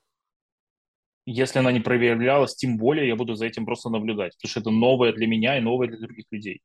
Для начала, прежде чем начинать что-то там куда-то идти менять, просто понаблюдайте за конкретным э, как бы явлением или феноменом. да. То есть здесь мой путь такой. Я всегда сначала, сначала понаблюдать, посмотреть. И все. Можно, если проявляется часто и как-то ярко, э, там, избыточно ярко, может быть, или э, недостаточно ярко, да, вот, я это фиксирую. В смысле, прям записываю, что, о, вот у меня там такая вот штука есть, вот я на это там смотрю. Это может быть страх, который в какой-то момент проявляется, хотя не было э, как бы заметных для меня как бы условий для этого. Или наоборот, какая-то невероятная смелость э, в каких-то обстоятельствах. Я такой типа, о, прикольно, тут прям надо это, это, надо это понаблюдать. Вот что важно, с моей точки зрения. Я начинаю с наблюдений. Именно поэтому как бы я и предлагаю людям обычно вы э, упростите до, до, до невозможности то, что вы представляете себе очень сложным, начните с упрощения. Вот когда ты цель своей жизни пытаешься описать двумя словами, а через время одним, но начинаешь ты с пяти. Ну, Удовольствие. например, да. Ну, Удовольствие, прекрасно. Прекрасная цель. Вот. э, Дальше ты вы- выбираешь параметры этого удовольствия. Да, то есть оно избыточным должно быть, или оно должно быть недостаточным, чтобы ты мог испытать удовольствие завтра тоже. Или э, у тебя вот это удовольствие, оно вот настолько баллов по шкале вот такое, а вот это удовольствие у тебя вот настолько по шкале вот это. То есть усложнить всегда проще. Вот. Но сначала большая работа над упрощением, которая сложна. Это в этом и есть какая-то очень страшная мысль, что на самом деле все самое сложное на самом деле в самом конце очень простое. И вот когда ты, Да? когда кто-то тебе показывает вот эту простоту, почему, допустим, я иногда как бы начинаю как бы троллить психологов и там философов, вернее, потому что слишком сложно. То есть, как бы, либо это просто, но, но для меня кажется сложным. И я как бы пытаюсь понять, то есть это просто, и я просто это не догоняю, либо это ты так усложнил, и можно сказать проще. И вот как бы, когда кто-то тебе в конечном итоге говорит что-то, ну просто настолько сбивающее с ног, и это настолько просто, ты как бы мурашки появляются, и вот этот уровень Мгм. удивления, да, который, который перерастает в некий кайф, да, как бы через, через что я получаю удовольствие, в том числе через удивление. Мгм. Кто-то мне сказал, что можно изумли- изумиться теперь, блин, еще подняли планку. Ну, в общем, смысл в том, что вот это, и вот эта простота, но простота, как бы вот которая как бы именно безапелляционная, что когда кто-то тебе кажется упростил, ты говоришь, слушай, тут еще можно пару почемучек сделать, да? Вот когда вот это вот, кто-то тебе сказал, вот это моя, типа, мой, мой предел, вот это, вот это простота, Мгм. вот это то, ради чего я. Ты такой, слушай, а мне кажется, еще можно два, два или три шага сделать в сторону простоты. И вот поэтому вбросу ты сразу же понимаешь, опять же, некую субъективную для себя глубину понимания человека о том, что он говорит. Потому что если ты Мгм. еще можешь сделать три шага, но опять же, нужно их свериться, потому что иногда бывает, что эти три шага на самом деле три шага назад. Понимаешь? То есть мне кажется, что это три шага вперед к простоте. Ты начинаешь разговаривать с человеком и говоришь, а, не, Марк, ты не сейчас, ты сейчас в моем контексте. И в моем контексте это три шага назад. И вот это тоже любопытно, вот эти материи, как они двигаются. Слушай, Александр, мы никогда не заткнемся, я тебя не отпущу, потому что мне интересно с тобой разговаривать. Ты рождаешь, вбрасываешь Попробуй какие-то мысли. попробуй при случае э, челленджить э, свои концепции парадоксами. Это мое любимое занятие. За Это довести до Вот. абсурда. Не, это не абсурд. Парадокс– это когда, например, э, ну, как вот э, графический пример парадокса– это уроборос, да, это змея, пожирающая собственный хвост. Мгм. Вот, э, или, например, попробуй Подожди, подожди, удовольствие. интересно, подожди, опиши мне это. Я а, понял разницу. Абсурд у меня как работает? Когда я смотрю на что-то и начинаю разрушать, набрасывать что-то, пока не останется что-то неразрушимое. То есть это как будто бы использование некого скептиса разрушительного, который разрушает, отшелушивает все и остается только ядро. Как будто бы получается абсурд, это что-то другое, это когда ты делаешь из этого что? Не, смотри, абсурд– это ну, воз- возведение в э, крайнюю степень. например, да, ну как гиперболизация до невозможности, до, до того, как это уже не- пе- перестанет э, иметь смысл даже. Вот. А когда я говорю про парадоксы, ну, вот, например, существует э, все разрушающий меч, которым можно все разрушить. И существует, э, значит, неразрушимый щит, о, о который сломается любой меч. И дальше вопрос, что произойдет в момент, когда таким мечом ты ударишь по такому щиту? Да? М, Вот, вот что Интересно. такое парадоксы. Вот ты говоришь, я хочу там, не знаю, э, удовольствие. Предположим, удовольствие – это ну, достаточно деятельная, видимо, штука. Ну, пр- предположим, обозначим его как всеразрушающий меч, который вот проникнет везде, все. Что тогда будет щитом? Понимаешь? Для того, чтобы постичь какое-то понятие, человеку достаточно хорошо постичь. Да? Обычно э, полезно подобрать к нему антоним. м. Попробуй, вот если у тебя есть удовольствие, то е- и оно есть на одном полюсе. Что тогда на другом полюсе? Попробуй поиграть вот в эту штуку, ты просто лучше увидишь, э, лучше познаешь, может быть, не знаю, если повезет, может быть, нет. Вот, что есть Слушай, ну, у удовольствие меня для очень, тебя. очень, очень простой и примитивно. На одном полюсе удовольствия, на другом полюсе удовольствия нету. Вот все как бы. Без «не», что там есть? А, что там есть? Там «не». нет ничего. Да. Что значит ничего? То есть, с То одной стороны, там удовольствие, с другой пустота. абсолютная пустота. Там нету вообще никаких эмоций. Там просто вот пи и как бы вот это ничего. Ничего Пустота тебя не это как, триггерит, э, когда ничего. нет эмоций, это Нет равнодушие. эмоций. Не-не-не, нет, не, отсутствие эмоций– это выбор. Равнодушие– это выбор. Поэтому если ты просто выбираешь быть равнодушным, вот пустота– это когда у тебя нету вообще действительно. То есть это не равнодушие, потому что равнодушие могут, ты равнодушный. Это как будто бы ты слеп к чужому какому-то переживанию. А равнодушие, а когда пустота, то там вообще ничего нет. Там, там просто как бы, ну, ты- как бы твоя жизнь, ты просто смотришь на все. Тут горе Супер. происходит, тут страдания, тут радость. Ну, то есть, ну, то есть получается, что ты от э, пустоты движешься к удовольствию. да? Прекрасно. Ну, то есть почему-то тебя пустота э, как бы заставляет двигаться к удовольствию. То есть там, там есть какие-то для тебя триггеры, которые от- отталкивают, а в удовольствии есть какие-то, которые тебя туда притягивают. И вот дальше ты можешь там поисследовать эти замечательные качели. Ну, вот этим и займусь сегодня вечером. У меня есть хорошая травка. Ты мне тему для ума подбросил, вот я ее, вот я ее и прокачаю, еще найду какого-нибудь Слушай, ну это прекрасно. Спасибо. Успехов тебе. О, слушай, в завершении мы всех наших гостей просим рекомендовать кого-нибудь в качестве потенциального гостя из числа людей, которых ты считаешь интересными лично для себя. Лично для себя кого-нибудь из гостей. Так, я бы, наверное, предложил... м, Я бы, наверное, предложил... Ну, Дмитрий Панкратов, прекрасный вообще и предприниматель, и девелопер, человек невероятной мудрости, вот, и жизненного опыта. Супер. Спасибо. Что ж, еще раз успехов. Чувствую, у тебя планов на 140 лет, офигеть. Вот бы мне так. Так что, Это несложно. Сделать такой план несложно, потом нужно по нему жить. да, это, пожалуй, сложнее. То есть прожить этот путь, нежели его придумать. Конечно, конечно. Супер. Все, пока. Удачи! Взаимно.